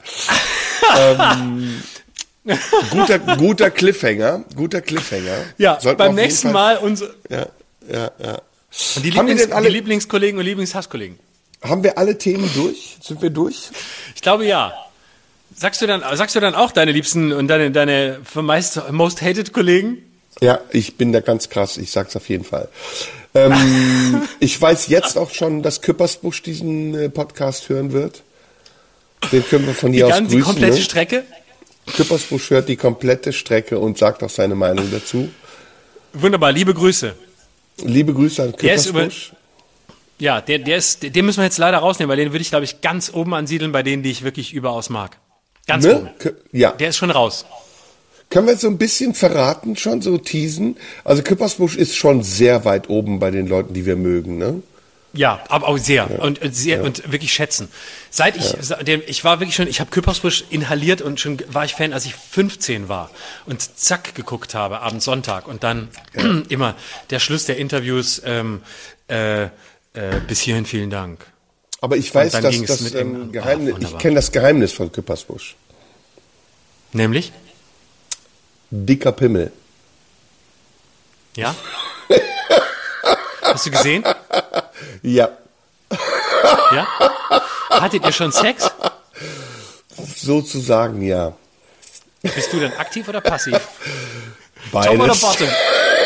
Versatile, versatile. So Munju, der erste versatile Türke im deutschen Podcast-Business.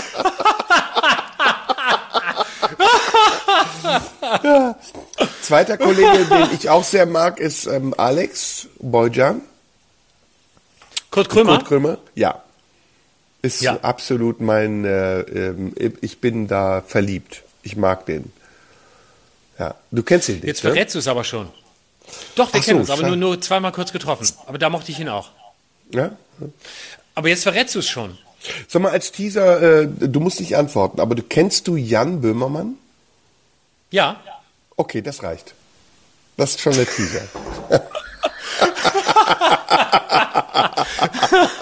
das finde ich Vom reicht. Hörensagen, aber. Olli Schulz hat mir heute geschrieben, der hat meine Radiosendung gehört. Und was hat er geschrieben?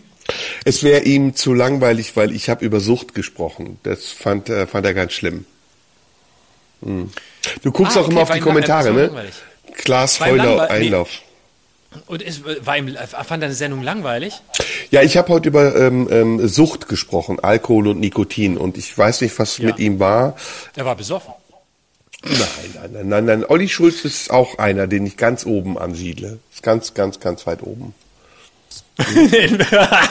Jetzt nächste Woche verraten wir in welcher Kategorie. so, mein Freund, jetzt sind wir fast durch, ne? So, genau, jetzt sind wir fast durch. Es bleibt jetzt doch einiges offen für nächste Woche und das ist gut. Ähm, Die Böhmermann-Frage ist doch offen. die Olli Schulz-Frage auch. Ich würde sagen, wir machen eine komplette äh, Folge über Böhmermann und Schulz, oder? Nächstes Mal. Unbedingt. Ne? Unbedingt, Ich finde, wir, sollten, ist, wir äh, sollten da was vorlegen. Die denken, sie hätten den einzigen Podcast, der in Deutschland gehört wird. Aber ab heute starten wir den Gegenangriff. Unbedingt. Und Ja. ich bin sicher, das wird eng. Das Feld wird eng. Wir sind jetzt Definitiv, zwei, sonst machen ja. keine Männer Podcasts. Ja, das ist Schröder und jetzt die Somunju. einzigen außer Genau, Schröder, Genau. Somunju und wir, das ist das System striked back. Absolutely. Das, genau. Der, der Mainstream, the, the Mainstream strikes back. Ja, ja, ja, ja. Und wir reden auch, wir, wir verschonen auch keine, keine Radio 1 und RBB-Kollegen nächste Woche. Das müssen wir auch sagen. Kriegst, kriegst du eigentlich permanent Nachrichten, weil du so gefreezed wirst, dauernd? Wie meinst du, gefreezed wirst? Ja, du wirst so gefreezed, dass ich denke, du kriegst, boah, ich sehe echt aus wie Manfred Krug, das so. Voll die ganze Zeit. Ich denke das die ganze Zeit. Es so ist echt. Liebling, es ist echt Oh, Liebling so Kreuzberg. schrecklich, ist so schrecklich. Ah, Liebling Kreuzberg ist da. So, mein Freund, jetzt müssen wir mal Schluss machen. Wir so, haben 23.30 Uhr. jetzt müssen wir mal Schluss machen. Jetzt gehen wir schlafen. Anne Will ist auch schon vorbei und das ist ein Grund, ins Bett zu gehen. Ich glaube, ich gucke jetzt noch Anne Will nach. Was hat die für ein Thema gehabt heute? Ich habe keine, ich hab keine Ahnung. Ich weiß nur, dass sie wieder da ist aus einer ewigen Sommerpause. Ähm, und die Sommerpause von Maischberger hat vor der von Anne Will geendet. Und ich glaube, das wird in der ARD für tiefe Verwerfungen sorgen, ähm, die für die Ab zur Absetzung der ein, einer von beiden Sendungen führen könnten, was in der ARD ja sehr schnell geht. Norbert du, dass- Röttgen war zu Gast. Weißt du, dass ich sowohl Norbert Röttgen als auch Anne Will liebe? Also, dass du Anne Will liebst, weiß ich. Ja, Anne Will liebe ich wirklich sehr. Wirklich sehr. Norbert Röttgen aber auch. Ich mag Norbert ich Röttgen finde ich auch den. sehr gut. Ich mag Ja. den. Das ist ein sehr kluger, ist gut. angenehmer Mensch. Ja. Und der ist sehr, der ist, der ist ohne Witz, der ist wirklich sehr kompetent. Und ich kenne einen SPD-Politiker, dessen Namen ich nicht nennen möchte, aber mit dem ich mal auf Tour war, der sagt, dass Norbert Röttgen der definitiv beste CDU-Chef und Kanzlerkandidat wäre, was seine Ja. Kompetenz, Rhetorik und ähm, sein inhaltliches Verständnis angeht. Ja, er würde alle aus dem Rennen schlagen und sei der beste Kanzler, den wir uns wünschen könnten. Sagt einer, der fast Kanzler gewesen wäre, aber nur fast, sehr fast, der ganz knapp gegen eine Kanzlerin, die immer noch amtiert verloren hat. Damals, Ja, ja, ich möchte ich- nicht sagen, wann, aber Ich 2013. möchte den Namen auch nicht sagen. Das war eine sehr unlustige Show, die ihr da zusammen abgeliefert habt. Richtig, so ist es. Ich möchte dazu Aber. Röttgen, was mit Laschet? Als CDU-Chef, Ja. Nee, als, Hat- als hat äh, wahrscheinlich- um Gottes Willen. Also der hat ja, nein. Also der hat sich Nee? völlig disqualifiziert. Nein, nein, überhaupt kein Format, Hm. überhaupt nicht. Der hat maximal den stärksten Landesverband hinter sich, aber aus inhaltlichen Gründen null. Also Laschet ist komplett unten durch. Okay, jetzt ich, ganz zum Schluss dieser Sendung. Wer wird äh, CDU-Kanzlerkandidat und wer wird nächster Kanzler? In. CDU-Kanzlerkandidat wird, ähm, also CDU-Chef wird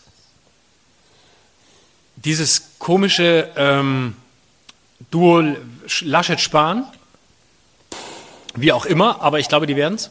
Also Laschet wird dann CDU-Chef und Spahn sein Vize.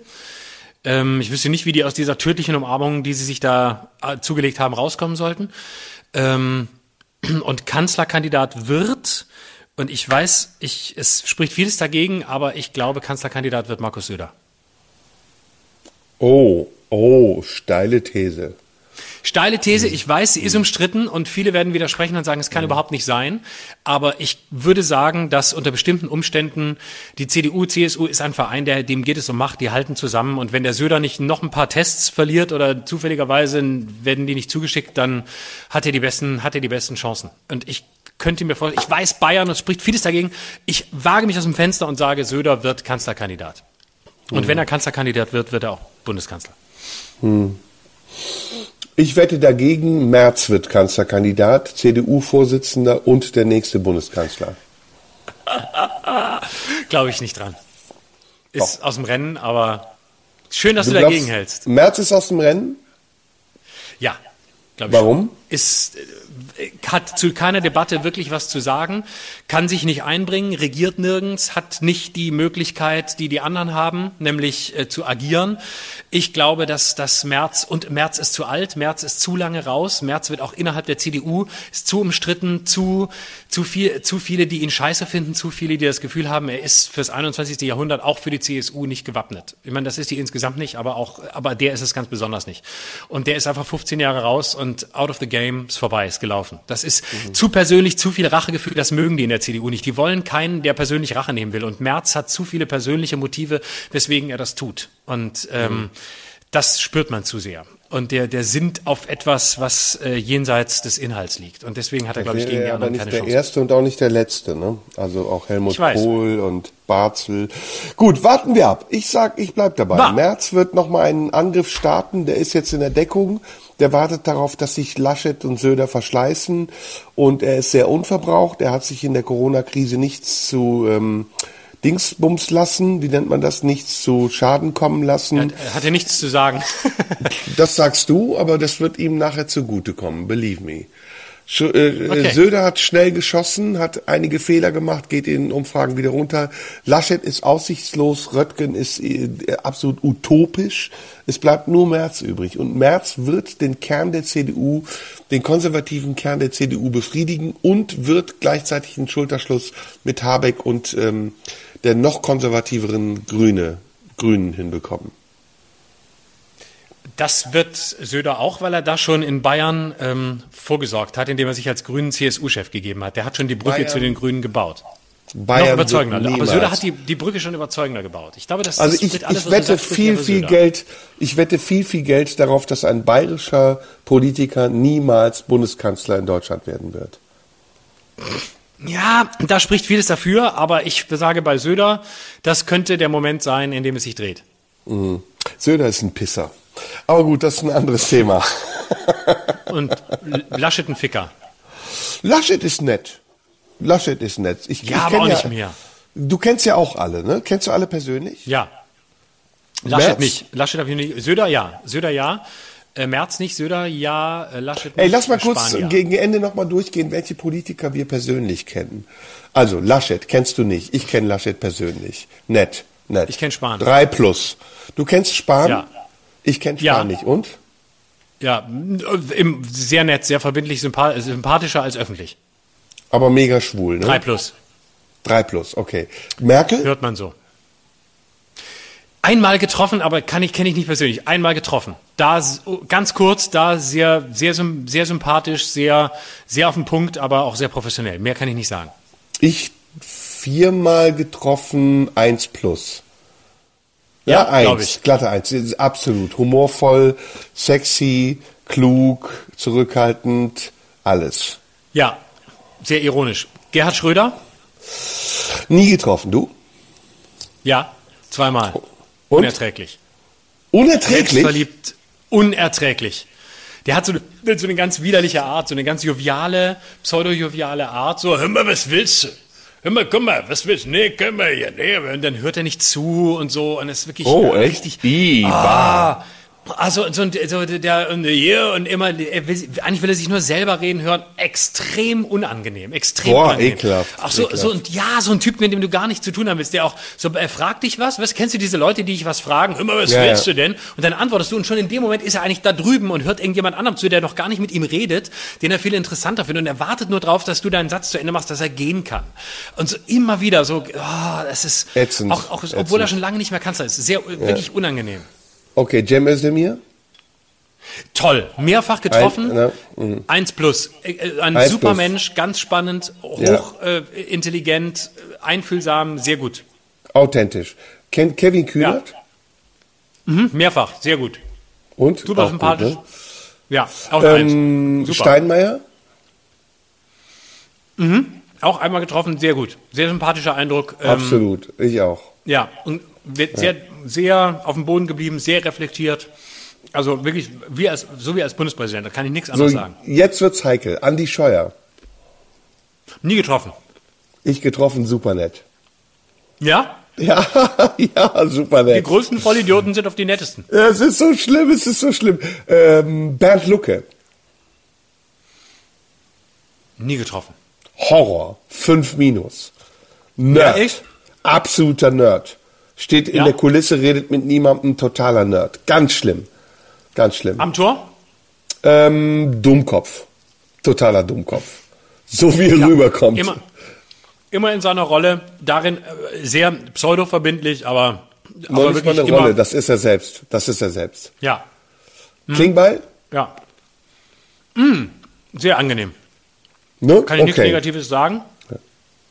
Sehr nett. Also kann ich, Mo- ähm, ein bisschen profillos für mich, könnte ein bisschen edgier Ja. sein, aber Ja. das fehlt mir. Deshalb eine 2, aber im Umgang sehr verbindlich und sehr, ja. Kipping? Auch getroffen, sympathisch, aber vollkommen langweilig. Also habe ich Absolut. nicht, eigentlich gar keinen Bezug Boah. zugekriegt. Kein Bezug, kein Bezug, kein Gespräch. Absolutes Kissen. Das ist ein Sofakissen. Das kannst du Ja, raufhauen, also kommt nichts raus. War bei mir in der Sendung sowohl im Hintergrund, wo man sich manchmal noch ein bisschen anders unterhält mit denen als auf, auf der Bühne, sowohl im On wie im Off. Und mir durch die Finger geglitten. Ich konnte gar nichts mit anfangen. Und äh, Winner ist bei mir Mike Moring. Den kenne ich gar nicht. Super. Ja? Absolut super. Mm, absolut super. Bester Typ. Klug, intelligent, absolut äh, angenehm. Wegen, ähm, ich überlege gerade, wen ich schlimm fand an Politikern. Ähm, hast du mal, hast du mal ähm, Joschka Fischer gehabt? Ja. Nein. Und? Furchtbar. Ich bin mal Furchtbar, aufgetreten beim im Wahlkampf 2005 in Freiburg auf, auf der, am Ende seiner Tour und da haben die mich engagiert, in Freiburg aufzutreten, bevor er, aufge, bevor er auftrat. Das war sozusagen das Vorprogramm. Und da habe ich ihn mal getroffen und dann danach nochmal in Berlin. Unglaublich arrogant. Und bei der, bei der Beerdigung unseres Kollegen Matthias Belz habe ich ihn getroffen. Oh, Und da war er auch. Und die waren ja damals, die standen ja zusammen am Band bei ja klar, Opel in Frankfurter. Fronttheater, ne? Genau, das war alles eine und die kannten sich richtig gut.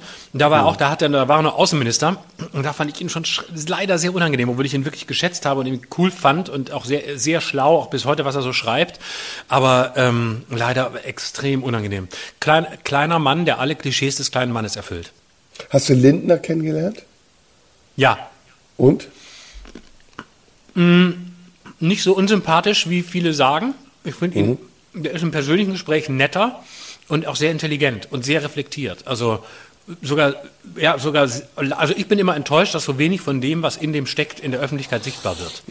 Aber eigentlich po positiver Eindruck, auch wenn ich mit der öffentlichen Figur sehr, sehr große Probleme habe. Und Dietmar ähm, Bartsch?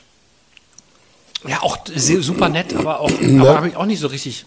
Wie Kipping, so, ja, total sympathisch, aber ah, kein, kein, kein Ansatzpunkt, kein Widerhaken, nichts. Hast du von der AfD ein paar Leute kennengelernt? Stefan Brandner? Nein, nur bei dir in der Sendung damals. Aber nicht weiter. Ja, Was für da eine waren wir Pfeife, zusammen. ne? Da war, boah, furchtbar.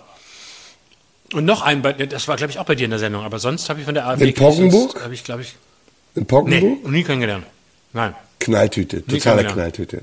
Komplette. Knalltüte. Ja. Ja. Die AfD-Typen sind eh Clowns, ne? Wie ist der Gregor Gysi? Den habe ich noch nie kennengelernt. Wie ist der Den habe denn? ich sehr oft kennengelernt. Mit dem war ich, schon, war ich schon mehrfach, bei dem war ich mal in seiner Show in der, in der Distel zu Gast, die er da macht. Und ähm, da gibt man immer Essen danach. Und ähm, der ist wirklich ein ganz toller Mensch. Ich habe den mehrfach zum Abendessen getroffen, auch bei anderen, bei privaten Anlässen immer wieder. Und ähm, der ist schlau, der ist äh, sehr, sehr belesen, der ist sehr ironisch, der ist schnell im Kopf. Das macht wirklich was echt Freude, sich mit dem zu unterhalten. Also sehr, sehr positiv. Auch ja, privat auch toller, als ich ihn als Politiker finde. Und, und ähm, Habeck, die Grünen? Habeck habe ich nur gesehen, äh, kennengelernt, als er bei mir in der Sendung war und da fand ich ihn sehr nett. Aber immer so ein bisschen gestresst. Also ich nicht, bin nicht so richtig an ihn rangekommen. Es ist immer so, ja, oh, ich muss schon wieder, ja, so großes Leid und jetzt so, ja, machen wir und das ist immer so alles eine. Der ist so in der Betulich. Sinuskurve. Ja, und in der Sinuskurve der, der Stimmung ist ja immer so, ja, man weiß nicht so genau. Und ja, und, mm, So wie die und Politik der so, Grünen. Ja, genau, nie ein Ausschlag nach oben und auch nie nach unten. Haben wir noch jemanden? Wagenknecht? Sarah Wagenknecht habe ich nie getroffen. Habe ich nur gehört. Ähm, ja, also ich habe von Leuten gehört, die sie kennen, mehrfach getroffen haben. Äh, Sehr sympathisch, sehr, Echt? also tolle Gespräche. Ja, wirklich sehr gute Gespräche, sehr, sehr gute Gesprächspartnerin. Ich habe mega auch- arrogant. Zarin Nee, hab ich gar nicht Wagenknecht. Nee, ich habe gehört, hab gar dass man die gehört. Zarin Wagenknecht nennt. Echt, ja? Und dass sie ganz, ganz, ganz schlimm arrogant sein muss. Ganz schlimm. Das habe ich von meinen Quellen nicht gehört. Ich habe von meinen Quellen gehört, sehr, ähm, ja, auch so, ähm, ja, auch nicht nur intelligent, sondern auch sonst spannend. Hast du Helmut Kohl mal kennengelernt? Nee, Nee. Ich habe nur Otto Kai Schily Diekmann in mal seiner Rolle als. Wen? Echt? Otto Schily. Nee, habe ich nie, nein, keine Ahnung. Otto Schily, einmal in der Fußgängerzone. Nee, in, Ja? in der Fußgängerzone. Der soll ja so arrogant sein. Mega arrogant. Total arrogant. Oder? Ganz schlimm. Ganz Ja, schlimm. Ganz das schlimm. glaub ich. Ganz schlimm. Ja. Komischerweise, bei- also meine Erfahrung in meiner Sendung war, dass die Politiker, die in Parteien waren, die ich nicht mochte, immer die nettesten waren. ja, stimmt. Ja. Immer CSU, CDU, Bosbach, total nett. Bosbach, ein super Typ, den habe ich auch oft kennengelernt. Mhm. war ich mit dem war ich auch mal abends essen. Ganz toll, echt sympathisch Mhm, und, und auch klug und äh, überhaupt nicht so. Und eigentlich viel liberaler, als man denkt. Ne? Die sind so in der Ja. Politik ganz konservativ, aber im Umgang total liberal. Ne? Ja, ja. Wen ich auch mochte, war, wen ich auch sehr mochte, habe ich neulich wieder getroffen, ist Claudia Roth. Die, die finde ich total super. Die finde ich total Großartig. super. Mit der kannst Auch du die so- saufen. Ja, und reden und die hat Themen und die ist auch nicht so, die ist auch nicht so diese diese weinerlich betuliche Vorwurf, der ihr immer gemacht wird. ist Nein, überhaupt nicht überhaupt nicht, Die ist gar hoch, nicht. hochsensibel und und nimmt ganz viel wahr und ist äh, an der Welt interessiert, stellt Dinge in Frage und und Und im- säuft wie ein Loch und ist total super drauf. ja und leidet auch an der Welt. Also ehrlich im Sinn von die die setzt sich damit auseinander. Die ist nicht fertig mit der Welt und mit den Dingen. Katrin Göring-Eckardt übrigens auch. Sehr nett. Ja, Sehr nett. Ja, fand ich auch. Ja. Kommen in der Öffentlichkeit irgendwie anders rüber, ne? Sind so, haben so ein schlechtes ist Image, krass, aber ja, es ist irgendwie Ja. komisch, finde ich auch, ja. ja. Und dann trifft man sie und dann denkt man, ey, oh Gott, oh Gott, ist eigentlich, eigentlich alles so, eigentlich doch sehr viel, sehr, sehr viel Sympathisches und echt Menschliches da drin. Aber wie geil es ist, dass wir so, wie so kleine Parasiten an der Macht äh, vorbeischleddern. Ne? Also wir, wir kriegen Ja. das mit, wir sind da nah dran, wir gehen sogar mit denen essen, aber wir haben damit nichts zu tun. Das ist eigentlich geil, oder? Das ist, das ist eine spannende Rolle, ja, das finde ich auch.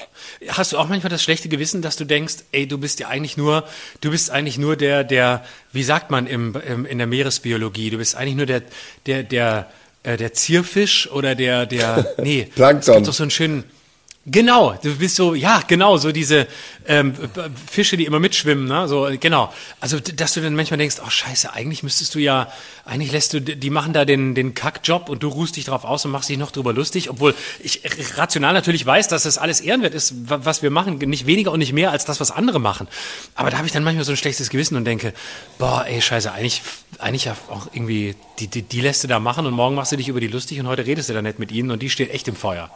Ich finde das voll geil, ich genieße das voll. Hier hat einer Olaf äh, Scholz geschrieben. Kennst du Olaf Scholz? Ja, habe ich einmal kennengelernt, fand ich mega uninteressant. Mega, eine Saufnase, der totale Alkoholiker. Ja? Ich habe den Ehrlich? ey. Der war sturzbesoffen. Ich war in, in Hamburg auf der Henry-Nannen-Preisverleihung. Und ähm, Ah! ähm, weißt du, was lustig ist? Ist ja, dass die dich kennen. Also, dass die, er kannte mich. Genau. Ja. Und dann, ja, ich Die bin ja genau, was großer. Fan. Genau, ich bin ja großer Ja, ja, Fan ja. und bla, bla. Und der war so hacke, oberhacke dicht. Seine Frau ist doch auch irgendwie Kultusministerin in Schleswig-Holstein oder so, ne? in Brandenburg. Die ist, in, die ist doch im Landtag in Brandenburg. Die ist doch auch in der SPD und ist in Potsdam. Bist du sicher? Ja. Nein, die Schleswig-Holstein. heißt, die, nee, nee, nee, die ist in im Brandenburger Landtag. Die heißt, warte, ich gucke, ich, die heißt Birgit, warte, ich gucke, Olaf Scholz, Ehefrau. Nee, nee, nee, die ist nämlich in, in, der SPD Brandenburg. Britta Ernst. Britta Ernst ist deutsche Politikerin, hamburgischen Bürgerschaft. Ach doch, du hast recht, scheiße. Siehst du, Diggi? recht. Kacke. Siehste? Wir war 2014 Schleswig-Holstein. Ministerin für Schule und berufliche Bildung in Schleswig-Holstein. Aber ja, ich also. hatte auch recht. Seit dem 28. September ist Britta Ernst brandenburgische Ministerin für Bildung, Jugend und Sport. Wir haben beide recht. Ach, okay, ja, gut. Im Moment gut, ist gut, sie gut, bei gut, Wojtke in Brandenburg im Kabinett. Aber ich sag dir, der Typ ist wirklich, das ist ein, das ist eine Saufnase. Das ist, das ist unfassbar. Wenn du den live erlebt hast, du kannst dir nicht vorstellen, dass die SPD Das ich als. Kanzlerkandidaten nominiert. Das, ich meine, die Merkel ist auch eine Saufnase. Das weißt Ja? du doch, oder? Natürlich. Ist- Alter. Trinkt die, tr- trinkt die viel oder gern oder verträgt sie nur viel? Also ich bin immer in einem Restaurant in Berlin, wo sie auch oft ist und ich sehe halt, wie die am Abend zwei Flaschen Rotwein weghaut mit Cognac und immer noch gut drauf ist. Das Wusstest ist, du, dass das Gerhard Schröder schon mittags getan hat? Ja, das ist doch logisch. Zu mir hat mein, zu mir hat mein Staats, ein Staatsminister gesagt, ähm, als ich ihn gefragt habe, was der Unterschied ist zwischen äh, Gerhard Schröder im Wahlkampf und außerhalb des Wahlkampfs. Und da sagte er, im Wahlkampf trinkt er noch früher. Und äh, dann habe ich, ja wirklich, und dann habe ich gesagt, okay, was heißt das denn? Wann trinkt er denn dann außerhalb des Wahlkampfs? Und dann sagte der, ähm, zum Mittagessen. Und äh, dann habe ich gesagt, wirklich, O-Ton, es war O-Ton. Und dann habe ich gesagt, was trinkt er denn dann zum Mittagessen? Ja, die erste Flasche Rotwein. Und dann habe ich gesagt, ja, und während des Wahlkampfs? Ja, früher halt. Ja, das ist. Wenn die Leute das wüssten, also wenn die Leute das wüssten, das ist so krass. Wenn Aber wir jetzt das jetzt es ja im Podcast gesagt. erzählen würden, stell dir das mal vor. Wir würden das in einem Podcast erzählen, was wir Oh, Reichelt tun schreibt würden. mit, das schreibt hier gerade einer. Hm. Ja, ja, Reichelt genau. Wenn wir das in einem Podcast erzählen würden, die Bildzeitung hätte morgen Material, obwohl wir uns gerade noch über sie lustig gemacht haben. Ich finde, wir haben einen gelungenen Einstand gehabt, oder? Finde ich auch. Bin gespannt, ob sich vielleicht anderthalb Menschen das ganz anhören, aber wenn es der Fall wäre, dann wäre es schon mehr als alle anderen Podcasts von Radio 1 Ja. bisher gehört wurden. Und wir ähm, sehen uns, nee, wir sehen uns nicht, wir sprechen uns in zwei Wochen wieder. Genau an dieser Stelle. Ja? Ja, auf jeden Fall. Bist du zwischendurch in Berlin? Oder Dormagen? Ich oder wo du bin sehr viel. Ich bin, ich bin sehr viel in Berlin, ja. Wann ist Ähm, die bin nächste Vorpremiere und wo? Die nächste Preview-Show, ich kann ein bisschen Werbung machen, dass ich in Berlin auftrete sogar, in den Wühlmäusen, irgendwann im August, aber ich habe vergessen wann. Wo ist die nächste Preview? Ich muss in meinen Kalender gucken, ich weiß es gar nicht. Doch, ah, in Wittenberg. Wittenberg bei Berlin. Also Süd ist ja nicht bei Luther, Lutherstadt Wittenberg. Da ist die Digga, nächste das, ist nicht, das ist nicht Wittenberg bei Berlin, das ist Sachsen-Anhalt. Lutherstadt Ja, Wittenberg. Das gehört, das gehört alles zu Berlin. Berlin ist Reichshauptstadt, das gehört alles, das ist alles Berlin. ja, okay. Und da machst du eine Preview. da mache ich Preview. Genau, da mache ich Preview diese Woche. Mieses Management, dass du sagst, Florian, Magdeburg. wir haben für dich eine Preview in Wittenberg und Magdeburg. Ich fahre überall hin, wo mich diese, wo mich diese, diese, diese, wo mich diese, diese Zuhälter hinschicken. Ich habe kein Management, ich habe Zuhälter. und beim die zwingen ABO, mich. oder wo ich bin, spielst du ich in bin nur die? Nutte. Wo spielst du in Magdeburg? Wo spielst du in Magdeburg? Keine Ahnung, irgendwo ist eine Preview. In, in, Ich glaube, ich weiß nicht, wie das der Laden heißt. Auf jeden Fall ist irgendwo eine Preview und da bin ich. Ich weiß Hey, ich dann. Klamroth. Lu, warte mal, Luis Klamroth hat uns gerade gegrüßt. Liebe Der Grüße, der zugehört. hat schon vorhin zugeguckt. Ja, der, der ist, der Ah, da. Luis ja. Klamroth ist doch ein super Typ, oder? Der ist zum Beispiel auch, der, der kommt nächste Woche auch in die, in die Positivliste, ganz nach oben.